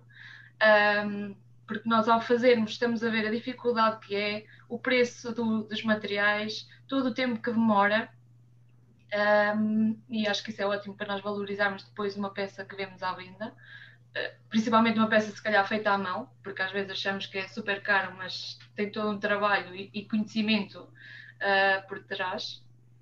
Uh, depois vou oferecer o meu primeiro presente em segunda mão, que não sei, uh, pronto, estou um bocado receosa, porque assim, eu compro em segunda mão, para mim não tem qualquer problema, mas as pessoas à minha volta não estão muito suscetíveis a isso. Ainda não estão muito alertas para, para isto da moda sustentável, portanto. O que eu fiz foi, perdi o medo e a vergonha e vim falar com a minha cunhada, porque era, é para o meu sobrinho, um, fui falar com a minha cunhada para tentar perceber qual era a abertura que, ela, que eles tinham em receber um presente em segunda mão para o miúdo. Um, e ela disse-me que tinha toda a abertura e que não havia problema e que ela também era fã de reutilizar, portanto eu vou experimentar e ver o que é que, o que, é que dá. Mas é, é assim um grande passo, porque não, é fácil. Eu também não quero impor a minha visão, porque acho que isso também não é o caminho, impor uh, aquilo em que eu acredito às outras pessoas. Um, mas a verdade é que eu, eu, também tenho estes dilemas. Eu estava à procura de um presente. Um, para já só, só fui a marcas, aos sites, é? a marcas sustentáveis. Uh, só que também não encontrava o que eu queria. Um, o que eu queria também não estava dentro do meu orçamento, portanto tive que uh, tomar uma decisão. Um, e pronto, uh, basicamente é assim que eu lido com os meus presentes. Tento não não comprar demasiado e comprar uma coisa, comprar ou fazer uma coisa que as pessoas vão valorizar ou que precisam. Uh, e assim. Uh, outras dicas são também, uh, antes de, de, oferecermos, seja o que for, perguntarmos à outra pessoa se há algo que essa pessoa realmente precise. Porque às vezes a pessoa realmente precisa de ajuda a comprar, uh, seja o que for, e, e, é algo realmente útil que aquela pessoa realmente necessita. Depois, outra coisa que eu acho muito interessante é o conceito de reoferecer. Ou seja, algo que nos foi oferecido, que nós não demos uso, que nós não damos uso, que achamos que outra pessoa irá utilizar e dar melhor uso que nós. Uh, eu sei que muita gente uh, tem preconceito em relação a, a isto, que uh, parece que estamos a ser ingratos com a pessoa que nos ofereceu aquele presente, mas eu acho que temos que olhar para isto. Não sei, eu para mim uh, eu reofereceria sem dúvida um presente, por acaso nunca o fiz, mas não teria qualquer problema em fazer e se fosse ao contrário, se alguém me reoferecesse um presente, eu também não me importaria sem dúvida, se realmente fosse útil, útil para mim, seja um livro que vocês leram, que adoraram e que querem muito que a outra pessoa lê, deem em segunda mão, não comprem um livro, uh, um, um livro diretamente uh, a uma loja. Portanto, sim, e um, outra coisa que eu também tenho vindo a apostar nos meus presentes de Natal são oferecer experiências. Acho que são ótimos presentes. Um, são presentes que nos fazem sair das nossas casas muitas vezes, ou até pode ser um workshop online. Por exemplo, este Natal vou oferecer vários workshops, mas uh, experiências que nos façam viver, entendem? Uh, que não sejam coisas materialistas que, uh, que estejam a ocupar espaços na, na, espaço na nossa casa e na nossa mente. Por isso, sim, uh, essas são, são assim as minhas, as minhas dicas. Claro, fazerem os vossos próprios presentes, uh, mas, mas sim. Na, na, minha opinião, eu acho que o Natal acaba por ser representar um pouco do, da maneira como nós uh, pensamos e como nós consumimos. E tanto o Natal como o Black Friday, eu acho que pode ser uma boa oportunidade para fazer compras uh, um, ou oferecer, no caso da Black Friday, fazer compras a um preço mais baixo daquilo que realmente necessitamos. E no caso do Natal, oferecermos, como a Catarina estava a dizer, oferecermos algo que realmente aquela pessoa necessita, ou oferecer experiências, porque nem sempre tem que ser com objetos, portanto, algo físico e, e, portanto, a nível de, de, da postura como marca, aqui numa perspectiva mais de marca, eu, eu, sou, eu estou completamente de acordo. Com a Adriana, nós uh, na NUA muitas das vezes percebemos que quando somos mais agressivos na promoção do produto, as vendas aumentam. E quando temos uma, um posicionamento mais educativo, Uh, e, e, de falar sobre esta temática da sustentabilidade, as vendas diminuem. Portanto, tentamos sempre balancear este, este, este conteúdo de maneira a tornar a marca sustentável uh, a nível económico e, e que também seja educativa, transparente e que, tenha, que consiga transmitir os valores e as suas mais-valias. Uh, um dos casos que, que, é muito falado e que eu aproveito também para puxar aqui o assunto é, é Black Friday, uh, tal como o Natal, e este ano foi bastante atípico. As Black Fridays uh, foram. Uh, cada, a Black Friday deixou de ser um dia e passou a ser uma semana, e acredito que muitas pessoas aproveitaram esta altura para, para fazer as suas compras de Natal. E, e também vê-se muito aquele movimento contra a Black Friday de muitas marcas, e está tudo certo. Na, minha perspectiva e na perspectiva da Danua como marca, é que é, é, um, é uma oportunidade para o consumidor comprar e adquirir aquela peça de uma forma mais acessível ou gastando menos recursos económicos.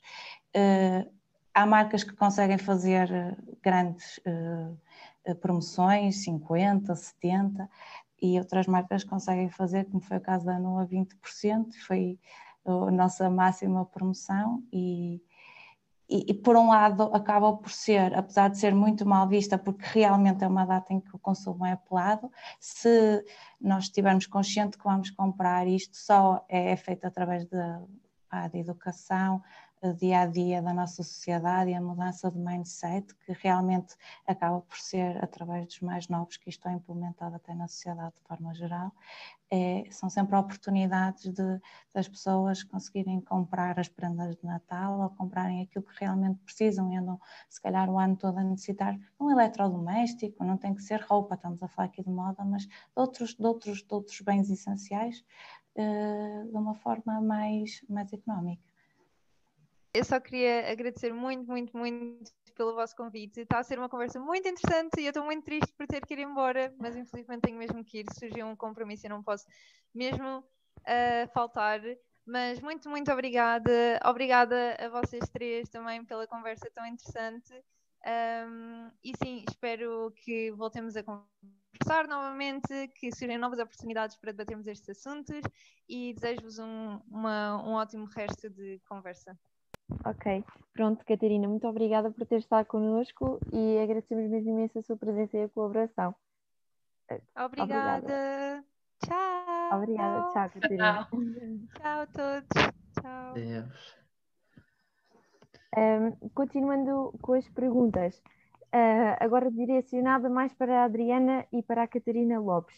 Qual é que é se já falámos sobre o tema do comércio justo, ambas referiram o comércio justo, mas como é que, se conseguirem explicar, qual é é a importância de apoiar uh, marcas portuguesas que produzem uh, o comércio justo, uh, com mão de obra portuguesa, em vez de, da exploração de, de crianças nos países em desenvolvimento, de mulheres e de pessoas que realmente são mais, mal pagas abaixo do nível de sobrevivência. Portanto, como é que estarmos a consumir das vossas marcas, no caso, é uma ajuda para, para, para estas pessoas. Obrigada. Não sei se posso também fazer o meu comentário sobre as prendas. Claro que pode, claro, claro que pode. Então eu quero dizer uma coisa assim, que, que é o que eu tenho que dar o outro lado, que é se todos nós em casa fizermos as nossas prendas e dermos todas as coisas usadas, as marcas sustentáveis vão todas fechar.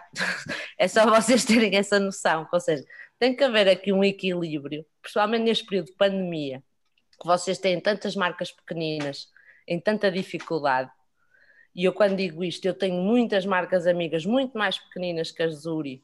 E se a Zuri passa dificuldade, imagino essas mesmas.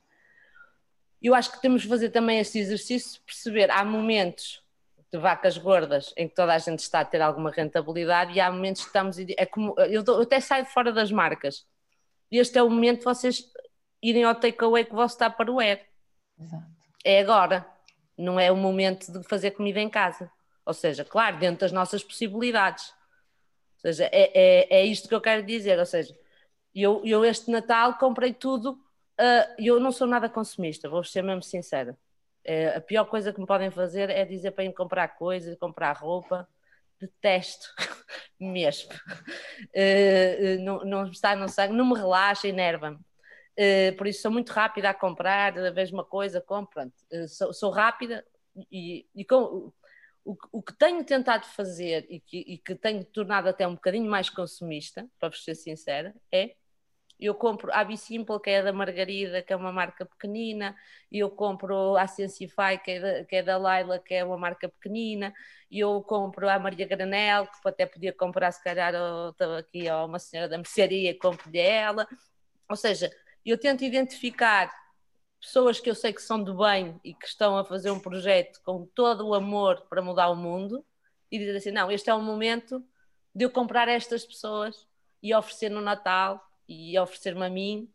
E eu, o que tenha conseguido, acontecido entre nós, que eu acho que é muito bonito e vocês ninguém sabe, mas eu digo-vos, é nós temos comprado muitas coisas umas às outras. Uh, para nos ajudarmos umas às outras. Ou seja, e, e, quem diz as donas das marcas, eu posso dizer, nossa equipa tem três pessoas e todas nós fizemos compras de Natal às marcas que nós conhecemos pequeninas, numa perspectiva de ajudá-las e, e claro que não é, mesmo, não é a mesma coisa que ir à Primark e comprar uma camisola, não é? Mas eu, eu, eu digo-vos que desde setembro, que eu comprei uma peça em setembro, adotei a técnica de fazer uma compra por mês a uma marca que eu acho que, que não quero que morra, não é? E não tem que ser obrigatoriamente para mim, não é? Comprei para mim, comprei para a minha mãe, comprei para oferecer aqui às pessoas aqui da casa, as prendas de Natal aqui da, das minhas colegas foram de marcas portuguesas uh, também. Ou seja, eu acho que o que eu quero dizer, eu, eu concordo em pleno, mesmo isto da Black Friday, só para, para rematar. A Zuri está em saldos desde março. Ou seja, meus amigos, estamos com 40% desde março, ou seja, não existe Black Friday. Nós estamos em Black Friday há um ano, basicamente é, não havia Black Friday para fazer. E foi essa a nossa publicação na Black Friday, foi, não, nós não vamos fazer Black Friday, nós estamos em Black Friday desde, pela sobrevivência, ou seja, é, e como nós, a maioria, e quem não o fez, está a passar muito mal e tem estoque parado dentro de portas, não é? Porque não queria entrar com medo de que vai fazer descontos, como é que vai ser visto. E, e, e eu dei-lhes a minha opinião a todas. Façam saltos, senão vai tudo pelo cano de esgoto. é assim, é agora, porque é para aliciar. Aliciarmos as pessoas a comprarem, porque os, as lojas deixaram de comprar, para vocês terem noção. Nós estamos a viver do online. E, e ao contrário que estão a, a dizer, eu não acho nada que este Natal está a ser consumista Uh, as nossas vendas de dezembro são piores que as de novembro, por isso eu não acho nada, nada que estamos a ter um, um Natal consumista. Isto é a minha visão enquanto uh, Zuri. Eu, eu olho, depende. Eu olho para os meus pais, olho para todas as pessoas que me envolvem. Neste, o ano passado, por esta altura, era um frenesim de consumo imenso. As pessoas estão a ser muito mais. Porque tem um lado bom, as pessoas diminuíram o seu consumo, não é? É isso que eu quero dizer. Eu na Black Friday tivemos aqui muita gente a dizer eu, eu não conseguia controlar-me e este ano estou a conseguir. Ou seja, né, comentários destes, eu estou a conseguir. Até era para uma querida uh, uh, do, do, Zero Waste, uh, ai, estou-me a esquecer o nome dela, que tem Ana. O, a Ana, que ela fez um Ana post e, e, tu vias montes de comentários, pessoas a dizer eu este ano estou a conseguir, Ana, e não estou a comprar porque toda a conjectura e a situação de pandemia favorece, as pessoas não vão aos sítios, uhum. não, estão com medo de perder o emprego, ou seja, é mais fácil tu não te deixares levar. Agora, o que eu vos digo é, eu acho muito bem que nós oferecemos coisas, mesmo os livros. Vamos lá pensar nos livros. Se todos nós oferecemos livros usados, o que é que os escritores vão viver? É? O que eu quero dizer é, escolham é que livro é que vão comprar. Não é? O, o, o, certamente há autores portugueses que merecem eh, vocês comprarem o CD deles ou a música deles no, no iTunes ou algo assim. Pronto, queria só dar essa ressalva Uh, e acho que sim, que devemos reutilizar, e até não sei quem é que disse que oferecermos coisas que nos ofereceram, que até é perigoso dizer uma coisa destas, mas eu acho que sim, que se não usamos, devemos ceder. Alguém que goste, seja oferecer, seja. Eu, temos, eu tenho uma ação que eu acho que é gira que vocês também podem adotar, e até acho que é mais fácil em pessoas mais jovens, que é sempre, eu faço jantares com amigos e nós levamos coisas que não usamos, roupa ou o que for, e pomos num quarto, mas cada um traz coisas de casa que não, que não gosta ou que não utiliza. Ou... E depois tudo num. Ninguém fica a saber de quem é o quê, é tipo tudo em cima da cama, vira-se para lá as coisas. E depois vamos, vai toda a gente para lá e escolhe coisas, não é? O que sobrar vai para o, para o perdar ou algo assim. O que é que permite? Eu tinha uma peça que não, que não ligava nenhuma e para a minha amiga é um espetáculo, uma peça nova para guarda-roupa, não é? Esta é outra ideia. Por isso era só para também partilhar esse lado que é o, o vosso dinheiro é, um, é uma arma, é um poder para vocês apoiarem quem vocês acham que está a fazer um bom trabalho pelo planeta, não é? Uh, e eu, acho que este momento de Covid é o momento certo, é aquele restaurante que vocês gostam muito e que se calhar daqui a dois meses está fechado, não é? Porque, porque coitado, está num espaço fechado, não tem, bar... não tem esplanada, não, sei o quê, e ninguém entra lá dentro. Por isso, é um... dentro das nossas possibilidades, usarmos o nosso dinheiro para apoiar quem, quem nós achamos que merece e está a fazer um bom trabalho. Sem dúvida, os, os, clientes são o júri, é, são, é quem aposta qual é o, o, a marca, qual é o negócio que vai sobreviver ou, ou, qual é aquele que terá, terá que fechar. E tem que haver sempre um equilíbrio, nós falamos muito neste consumo, consumo, tem, tem que haver sempre um equilíbrio e tem que haver sempre consumo. O ideal é que seja um consumo consciente e que se apoie o mercado local e, e cada vez vê-se mais campanhas, uh, compre no, no mercado local. E, e eu acredito eu acredito que esteja a funcionar, porque também, por um lado, as pessoas terem medo de se movimentar para, para, outros, para outros locais, para shoppings, então acabam também por preferir comprar na mercearia ao lado ou na lojinha uh, vizinha à casa. Uh, e realmente são, são estas pessoas e são estas escolhas que vão fazer e que vão permitir que, que haja uma ultrapassar desta crise que é inerente à, à pandemia que vivemos. E, portanto, a moda consciente ou moda sustentável em Portugal. Depende apenas e só dos portugueses e, e dos consumidores, de quem aposta e quem consome, porque por mais bonito que seja o consumo, é preciso haver vendas para, para as marcas conseguirem sobreviver. E realmente achei muito esclarecedora. A Adriana foi sincera, transparente e conseguiu dizer exatamente qual é, qual é o cenário das marcas e, e, realmente esta interajuda que também eu sinto do meu lado, das amigas comprarem uh, uh, a marca da outra amiga e apoiarem e, nos próprios Instagrams pessoais fazerem uh, reposts das outras marcas portuguesas pequeninas para conseguir aumentar a visibilidade que elas têm para mais pessoas, porque isto faz a diferença. São pequenos passos que, que fazem toda a diferença depois na viabilidade do negócio ou não. Ok. ok. Falo eu? Acho que agora podemos, quem tiver perguntas, pode fazer. Nós já temos aqui algumas também. Qual é que é o. Esta é para todos. Qual é que é o papel das influências no, na, na moda para. Ai, para publicitar a moda sustentável e se elas são conscientes em relação a isso ou não? Qual é a vossa opinião? Posso ser eu? Sim, pode. Claro. Assim, nós não usamos muito influências, um, ou melhor, nós nunca contactamos ninguém, recebemos é muitos contactos, mas temos, até agora temos, temos eu penso 99% trabalhado com pessoas que não são influências, são celebridades que influenciam. Ou seja, não são pessoas que vivem de, de, de, que lhes pagas para elas uh, promover a tua marca. Uh, e tenho, eu, nós temos aqui uma colega na equipa, que, é, que já não está, né? já foi para casa, que é a pessoa que faz a parte do, de redes sociais e etc., que tem feito uma pressão imensa de nós começarmos a trabalhar com influências, porque nós temos muitos contactos, nos chegam todos os dias, e até influências que são aparentemente pelo Instagram muito sustentáveis. Eh, e eu tenho alguma reticência, vou ser muito sincera, porque hum, tenho medo que seja um bocadinho plástico, porque não se conhece as pessoas. Nós, nós oferecemos sapatos efetivamente a celebridades, temos algumas, uh, alguns projetos nacionais que eu nem sequer acho que são influências, são pessoas que são uma referência na sustentabilidade e que se gerou uma amizade. Ou seja, eu acredito muito mais nisto, que é as pessoas identificam-se com o projeto, comunicam com a marca. Às páginas tantas estamos a conversar por Instagram e já somos quase amigas, não é? É isso que eu quero dizer. E há uma vontade grande de nos apoiar. E, e da nossa parte, eu vou dar o exemplo da, da Vera Kolodzik. A Vera tornou-se nossa amiga. Ela vem para nos perguntar se as vendas estão a correr bem, o que é que achas? Faço um post, uma publicação para vos ajudar, estás a precisar? Ainda agora, estes dias, ela estava a dizer: estava a pensar em comprar uns sapatos vossos e eu dizia, olha, por acaso era mesmo porreiro tu partilhares aí umas coisas nossas.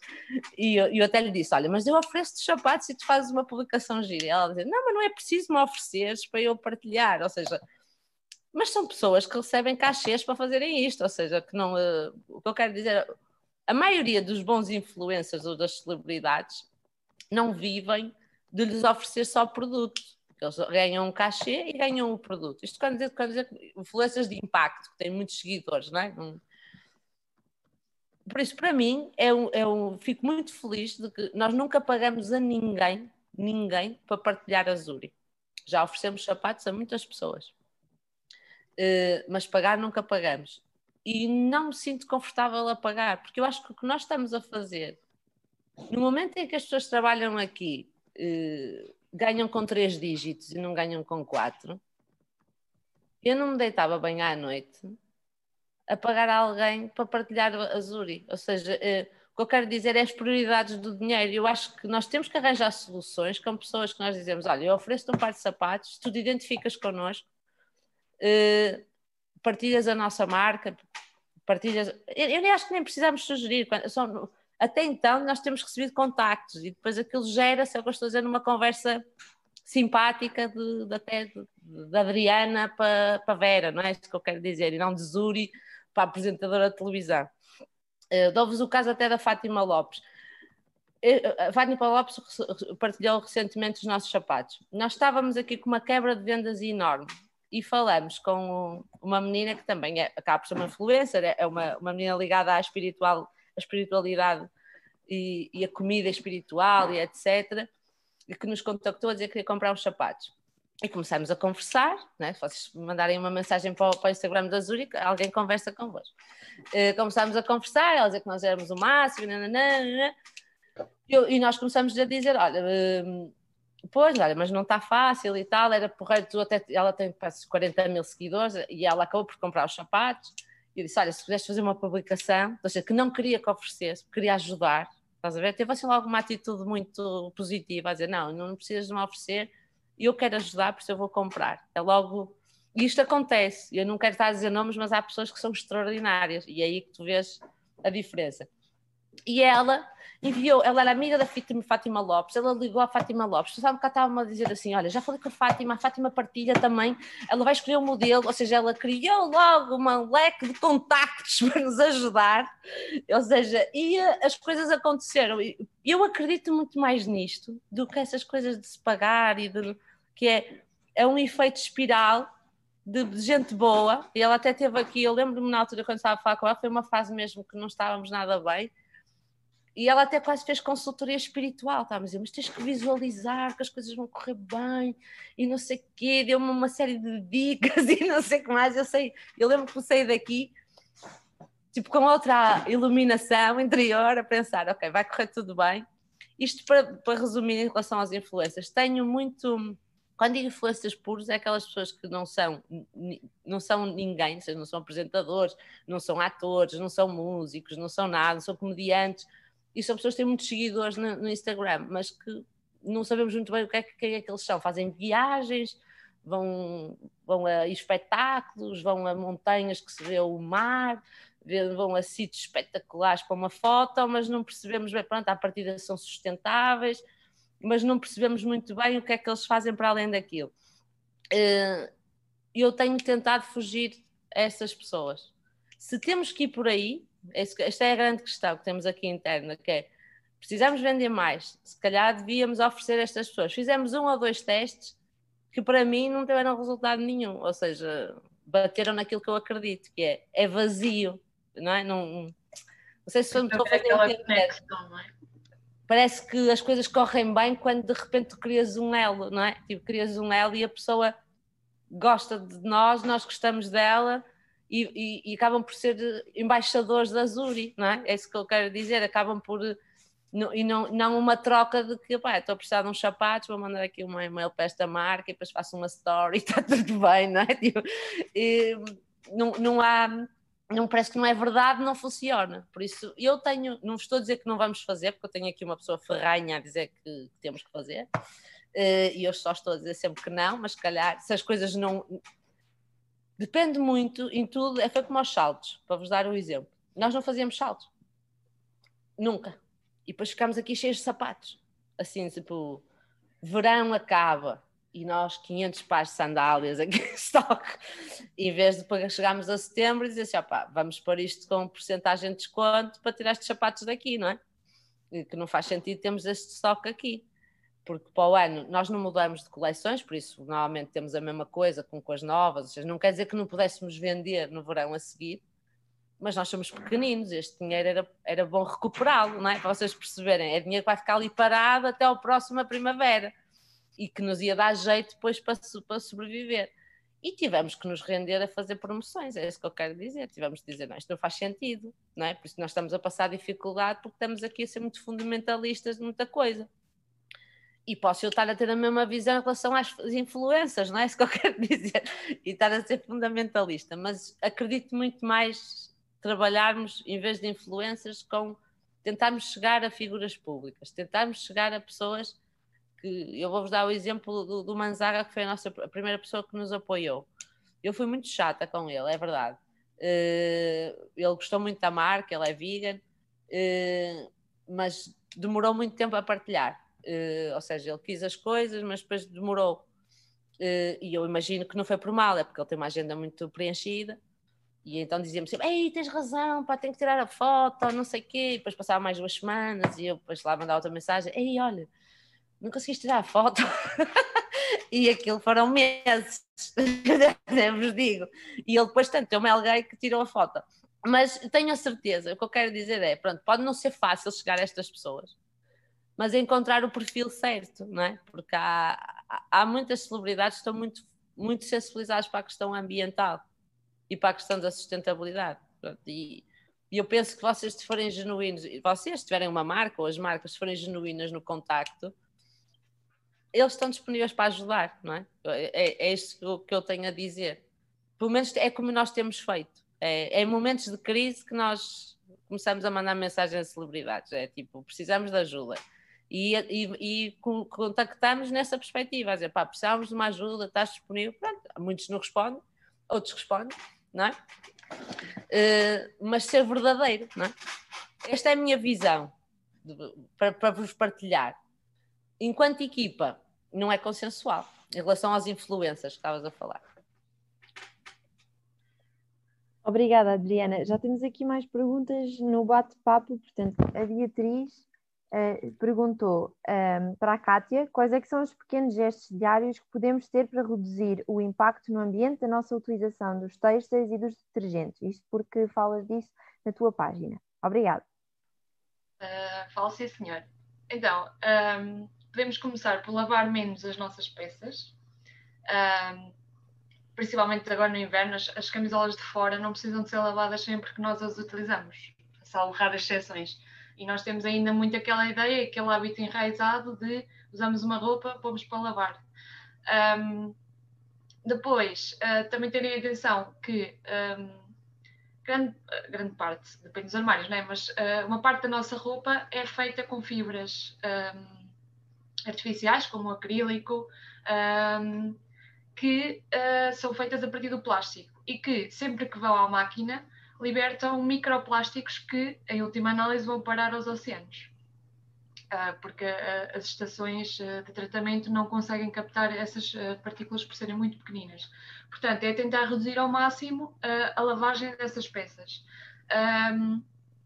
Depois também podemos utilizar detergentes mais, mais amigos do ambiente, detergentes biodegradáveis. Temos uma empresa portuguesa que vocês podem apoiar, muito boa, e que eu agora não me lembro o nome, tão bom. Um, detergentes, já agora, só um bocadinho. Detergentes, não sei se algum de vocês sabe. Ah, é EcoX, já me lembrei. EcoX, que faz detergentes a partir de óleo alimentar uh, usado Portanto, é um negócio uh, português que vocês podem apoiar. E os detergentes são muito bons. Eles têm até um, um com um cheiro de sabão azul, se não me engano, que me faz remeter para a minha infância de quando eu ia para o tanque uh, lavar a roupa. Portanto, um, os detergentes são bons e lavam muito bem. Um, e é uma forma de, de estarmos a, a, apoiar uma, uma marca portuguesa, como a Adriana disse muito bem, e de estarmos a utilizar um, um, detergente que é mais amigo das nossas roupas. Depois, um, portanto, na lavagem há várias coisas que podemos fazer. Detergente, lavar a baixas temperaturas, uh, cargas completas, evitar uh, usar a máquina meia carga, não é? Porque estamos a gastar luz uh, e água desnecessariamente. Um, podemos também reparar sempre que precisarmos de uma peça, em vez de a deitarmos para o lixo, que é muito mais fácil ir comprar outra porque é muito barata, vamos reparar. Um, e depois, sempre que precisarmos de alguma coisa, um, tentarmos ponderar uh, qual a melhor opção. Se, um, se encontramos em segunda mão, uh, se podemos fazer, se, podemos, se existe uma marca que nós podemos apoiar que tem valores mais conscientes e sustentáveis. todas essas pequenas decisões, eu acredito mesmo todas essas pequenas decisões vão contribuir para uma moda mais uh, sustentável. Um, Claro que a bola não está só do nosso lado, as grandes empresas também têm que, uh, que são quem tem maior responsabilidade, as empresas de fast fashion, são quem tem maior responsabilidade, porque são as, as que mais poluem, portanto também têm que fazer um, a sua parte, e neste momento não fazem, um, mas eh, nós também podemos fazer pequenas coisas uh, na nossa casa e também uh, ver que o nosso dinheiro um, pode ajudar, como a Adriana disse muito bem, eu concordo plenamente, tem que haver aqui um equilíbrio, uh, pode ajudar pequenos negócios e negócios alinhados com os nossos valores. Portanto, uh, claro, vão ser uh, peças se calhar mais caras, nem sempre, mas às vezes vão ser peças mais caras. Epá, não podemos comprar este mês, compramos no próximo. não é? Um, há sempre pequenas coisas que podemos fazer. Espero ter respondido.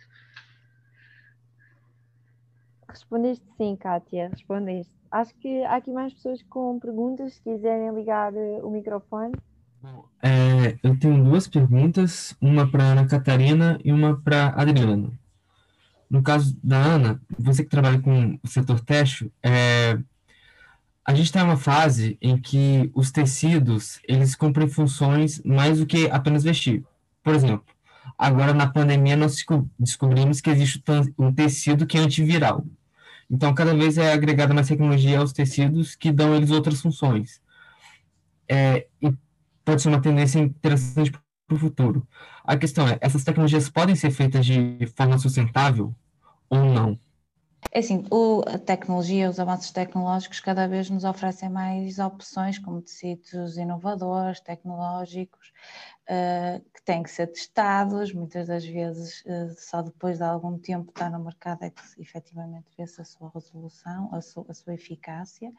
Uh, existe também um tecido bastante interessante que é, que é por exemplo, com com peppermint, portanto com menta, é uma tecnologia para diminuir o, a quantidade de lavagens que a peça requer, para eh, a pessoa não ter tanta necessidade de, utilizar, de, de lavar aquela peça por causa daquela tecnologia. Portanto, à medida que vamos avançando no tempo e à medida que cientificamente também estamos a, a, a, crescer e evoluir, as opções de tecidos tecnológicos cada vez são mais, uh, mais viáveis e eficazes. É preciso é só ter uh, primeiro o teste de quantas lavagens aquilo vai aguentar, porque muitas das vezes estamos a comprar, eu ainda me lembro de ser uh, nova, está com os meus 16 anos, e a Salsa lançou umas calças que tinham partículas antissololíticas e aquilo para mim era bastante interessante comprar umas calças com aquele tratamento. Mas depois vai saber, lava-se uh, várias, umas 5, 6 vezes e toda a tecnologia daquele tecido é removida pelas lavagens e ficam umas calças de ganga normais. Portanto, o que é que eu quero dizer de uma forma resumida? É que realmente cada vez temos mais opções de tecidos interessantes que devem ser utilizados uh, e nas peças e com, que, que aumenta para além de, de, de usarmos o, a peça para, para vestir, ela acaba por também ter uma segunda, uma segunda utilidade, ou em termos tecnológicos, como este caso, em termos sustentáveis, como é este caso do Peppermint, que permite que as, as, peças permaneçam limpas durante mais tempo e daí diminui a necessidade das lavagens e, portanto, diminui a quantidade de água utilizada, uh, é o futuro e, e, que faz todo sentido estarmos atentos. Em Portugal, uh, não é um, o número de fornecedores e esse recurso acaba por ainda não estar uh, tão, de fácil, tão fácil acesso como, como outros. Mas isto tudo é um processo, é um caminho e eu acredito que estaremos a evoluir para cada vez utilizarmos mais este género de, de tecnologias no, no, nosso vestuário. Ok, obrigado. É, é, Para Adriano, é, cada dia nós acompanhamos que marcas grandes de produção de produtos mesmo, grandes é, fabricantes, elas lançam produtos e aí tem um selo. Ó, esse produto é feito com material reciclado, esse produto é feito com material retirado do, do oceano. A questão que eu proponho é, é isso é de fato, é, esses produtos realmente são tirados ou é uma jogada de marketing, no caso? Porque para aproveitar a onda de sustentabilidade. E nesse sentido, é, o que você vê dessas grandes empresas se engajando nessa causa? É útil ou não ajuda muito? Obrigada pela pergunta. Uh, claro que depende. Há realmente marcas que estão a fazer um trabalho muito bom e é verdade o que dizem, e há outras que não, não é? Ou seja, como é que nós conseguimos. A pergunta é como é que nós conseguimos distinguir quem é que está a fazer um trabalho sério e quem é que está a aproveitar, não é? Eh, e isso é, eu, na minha opinião, é fácil. É, hoje nós temos canais abertos para falar com as marcas diretamente. Tu vais ao Instagram, fazes uma pergunta e a marca responde. E tu, e tu se fores um bom. Olha que eu digo, os nossos clientes são bons polícias, fazem-nos perguntas de tudo. E, eh, e acho que muito bem e eu fico muito feliz porque houve muito trabalho do nosso lado para poder responder a tudo. Até ficava triste que ninguém me perguntasse coisas, é isso que eu quero dizer. É, é muito bom sinal. Hum, há muita coisa que não é verdade. Eu vou, vou dar um exemplo. Há dois materiais à venda no mundo, que é o Ciqual e o Econile, eh, que são materiais feitos com base, eh, até vos falo mais do Econile, e o Ciqual é mais recente, foi o primeiro. O Econile é, um, é, é, uma, é um, uma marca produto é uma marca de uma empresa italiana e o Econel é feito com 70% de tapetes industriais e 30% de plástico do oceano.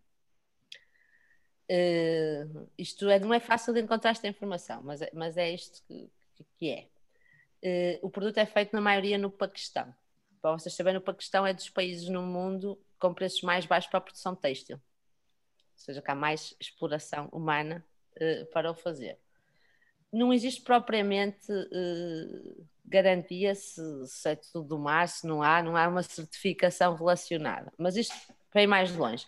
Qualquer marca ou qualquer empresa pode comprar o Econile e dizer que está a fazer uma peça de roupa que retira plástico do oceano.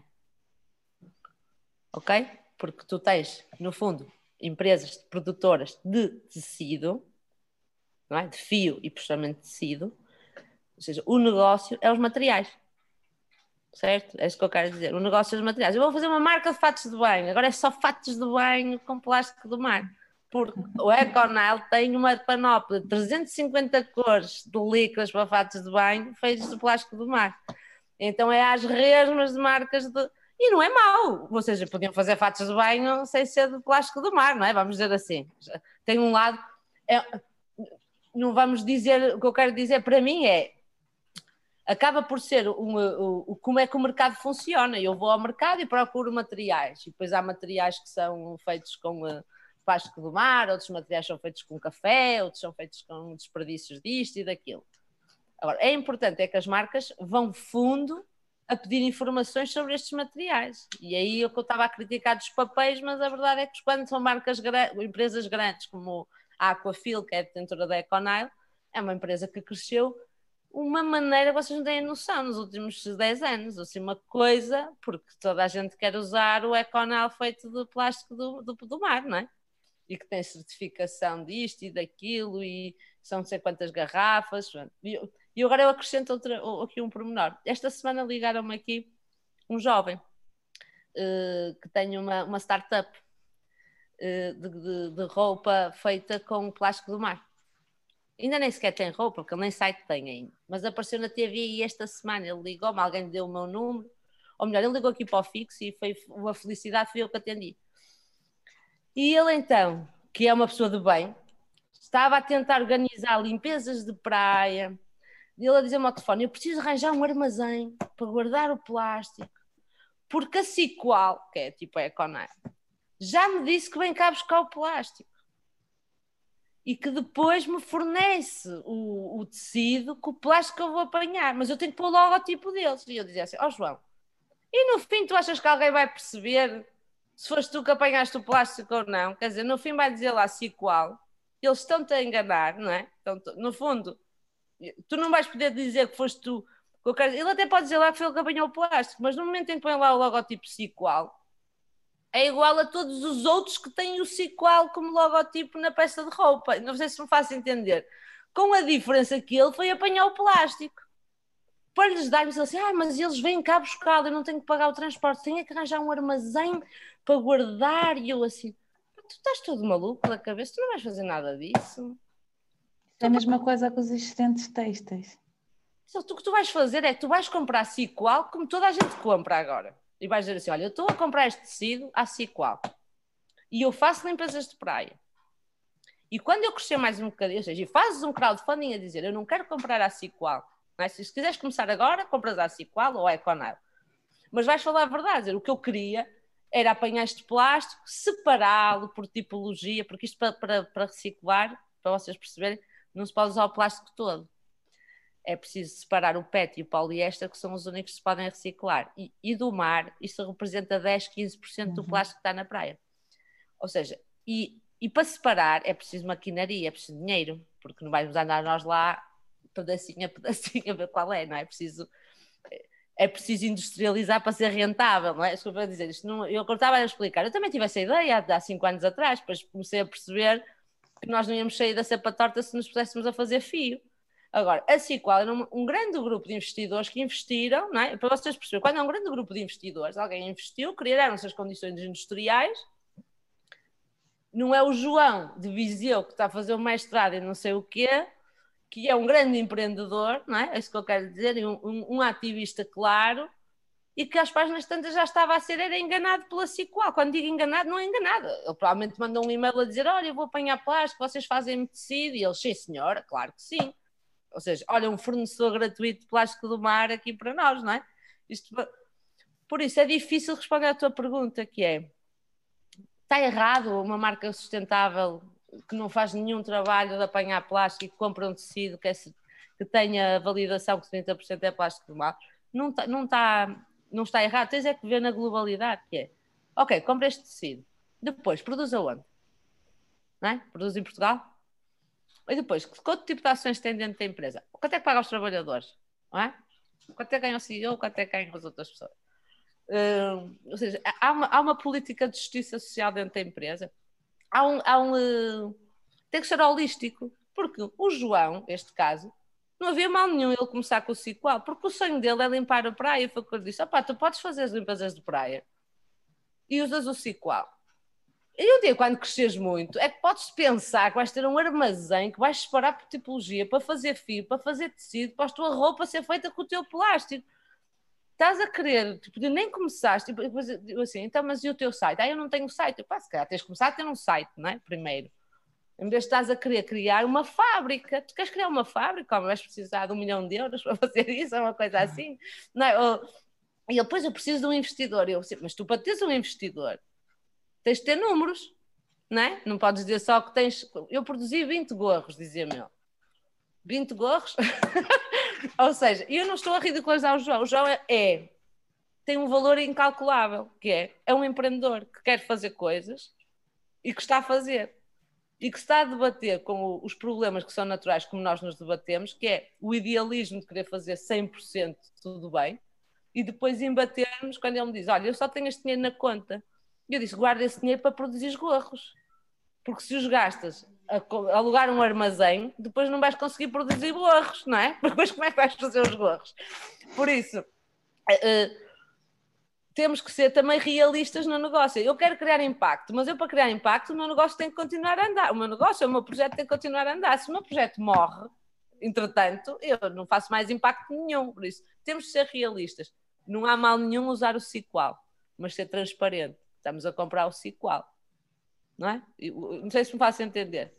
E se calhar é melhor comprar Ciqual do que comprar uma licra que é produzida sem nenhum plástico reutilizado e etc. Agora, tem que ser mais que isso, não é? Agora eu ponho um Ciqual no sapato e já estou a limpar o oceano, não é? O que eu quero dizer é, tens que ter mais do que isso, que é irmos buscar, buscar toda a estratégia que a, que a empresa tem. Inter, internamente faz alguma coisa, externamente tem ações para fora. Não sei se me estou a fazer entender. Isto tem que ser um bolo, não pode ser só eu comprei agora o Cicoal e, e pronto, e ajudo o planeta. Entendem-me? E isto passa por informação, que é o que vou estar a tentar passar, que é onde é que foi feito? O que é que tem mais? Quem são as pessoas? Temos canais abertos Instagram, Facebook. Olha, eu estava aqui a ver a sua marca, gostava de perceber melhor. A roupa, o material é ecológico, de onde é que vem? É porque às vezes nem é um material ecológico. Mas eles começam a falar e a pessoa fala-vos verdade. Eu acho que estas marcas pequeninas, a estratégia que devem ter é falar a verdade. É? é dizer, pá, não, olha, isto é, mas este não é. Ou seja, este que é custa 80, este que não é. Eu te dizer isto a uma, uma amiga que tem uma marca. Olha, tens uma linha que, em vez de ser reciclado, certificado, não sei o quê, pões também uma coisa que não é, opa, o material não é tão sustentável, mas é feito aqui por artesãos. E fica a 50. Ai, mas eu não posso. Também então, não podes, vais fechar, não é? O que eu quero dizer é, nós temos que, não tem um material que é muito sustentável, mas tem uma sustentabilidade grande que é faz localmente. Não, é? não sei se me estou a fazer entender. Temos é que ser transparentes, não é? dizer o que é que as coisas são. Muito obrigada, Adriana, pela intervenção. Quero agradecer desde já por todos os que estiveram aqui, os que já saíram, os que ainda estão, e a vocês as três, e também à Catarina, que já agradeci por terem estado connosco, pela vossa disponibilidade, pela prontidão nas respostas dos e-mails e por estarem aqui a dedicar um bocadinho do vosso tempo gratuito para nos elucidarem que somos estudantes do ISCS, da Universidade de Lisboa, e que temos interesse nestas áreas do ambiente e gostamos muito de vos ouvir falar, pessoas com experiência e com bastante conhecimento. Muito obrigada, a sério, e adorámos a conversa, tenho a certeza que todos adoraram também. E se quiserem dizer mais alguma coisa, obrigada. Uh, passo a palavra para vós e para o Pedro. Obrigada. Obrigada pelo convite, obrigada pela esta iniciativa. Acho que é uma, é uma maneira de conseguirmos transmitir uh, conhecimento e o que eu costumo a dizer que é o mais importante é perguntem, façam perguntas, uh, questionam. Uh, como a Adriana disse, eu, eu, também fico feliz quando alguém me faz uma pergunta porque eu tenho aquilo tão foi tão pensado, foi tanto tempo a tentar criar aquilo da melhor forma. Quando alguém me pergunta, eu posso dizer exatamente todas aquelas horas que fizemos uh, aquele trabalho, acaba até por ser bom para nós e por isso o mais importante é saberem que os consumidores é quem mandam e, e façam perguntas, sejam críticos uh, e sejam, uh, estejam atentos ao, ao que realmente é, é viável e o que é que é só uma estratégia de marketing atrativa e o que é, é uma, uma, a diferença e, e, o futuro, porque eu acho que a sustentabilidade não é, não é moda, bem mesmo para ficar, porque não, não existe outra opção. Uh, mesmo esta, daí não, não ser tendência. Obrigada, boa noite e bom fim de semana a todos. Foi um prazer conhecer uh, os oradores. Obrigada, Catarina. Eu também só queria, queria dar-vos os parabéns pela iniciativa, uh, agradecer pelo convite, uh, agradecer também à Ana Catarina e à Adriana, e à Catarina que já não está aqui, mas eu vou manter, manter em conversa com ela, um, porque já vi que temos os mesmos uh, valores. agradecer-vos também por, por terem dado a vossa visão, porque eu estou do lado do consumidor, não é? Uh, e também é importante ter a visão do lado das marcas que realmente estão a fazer algo e a criar impacto positivo. Um, e reforçar a ideia que realmente os consumidores têm muito poder um, e, e, que é importante sermos críticos, uh, pesquisarmos. Uh, aliás, o research é um dos erros da sustentabilidade, portanto, uh, nós estamos na era da informação, toda a informação, quer dizer, toda não, mas muita informação está disponível um, na internet. a que nós tiver é isso, perguntem às marcas, falem com as marcas. Uh, esclareçam as vossas dúvidas, porque um, tenho certeza que elas terão todo o gosto em responder. Eu já falei demais, por isso não vou alongar. Obrigada por terem estado a ouvir-nos. E um, se existe um bichinho empreendedor dentro de vocês, não desistam, sigam o vosso sonho, aproveitem que deem o meu contacto da Ana e outras marcas que existem, perguntem, como o João, que eu estava a dar o exemplo, que ligou, estamos aqui para ajudar, claro, dentro da nossa agenda muito preenchida, o que pudermos ajudar com a nossa experiência, estamos aqui para, para o fazer. Por isso, não deixem de acreditar nos vossos sonhos. Às vezes a ideia mais louca pode ser até uma ideia é? que toda a gente nos deita, diz, ah, pá, isso não faz sentido. Não deixem de acreditar nos vossos sonhos e, e lutar por eles. Não, não se permitam, eh, não achem que são menos que ninguém e que não, porque não vocês, não é? Porque não. Obrigada. Ok, muito obrigada e vemos por aí no nosso Insta. Vamos continuando a ter eventos, publicações. Obrigada.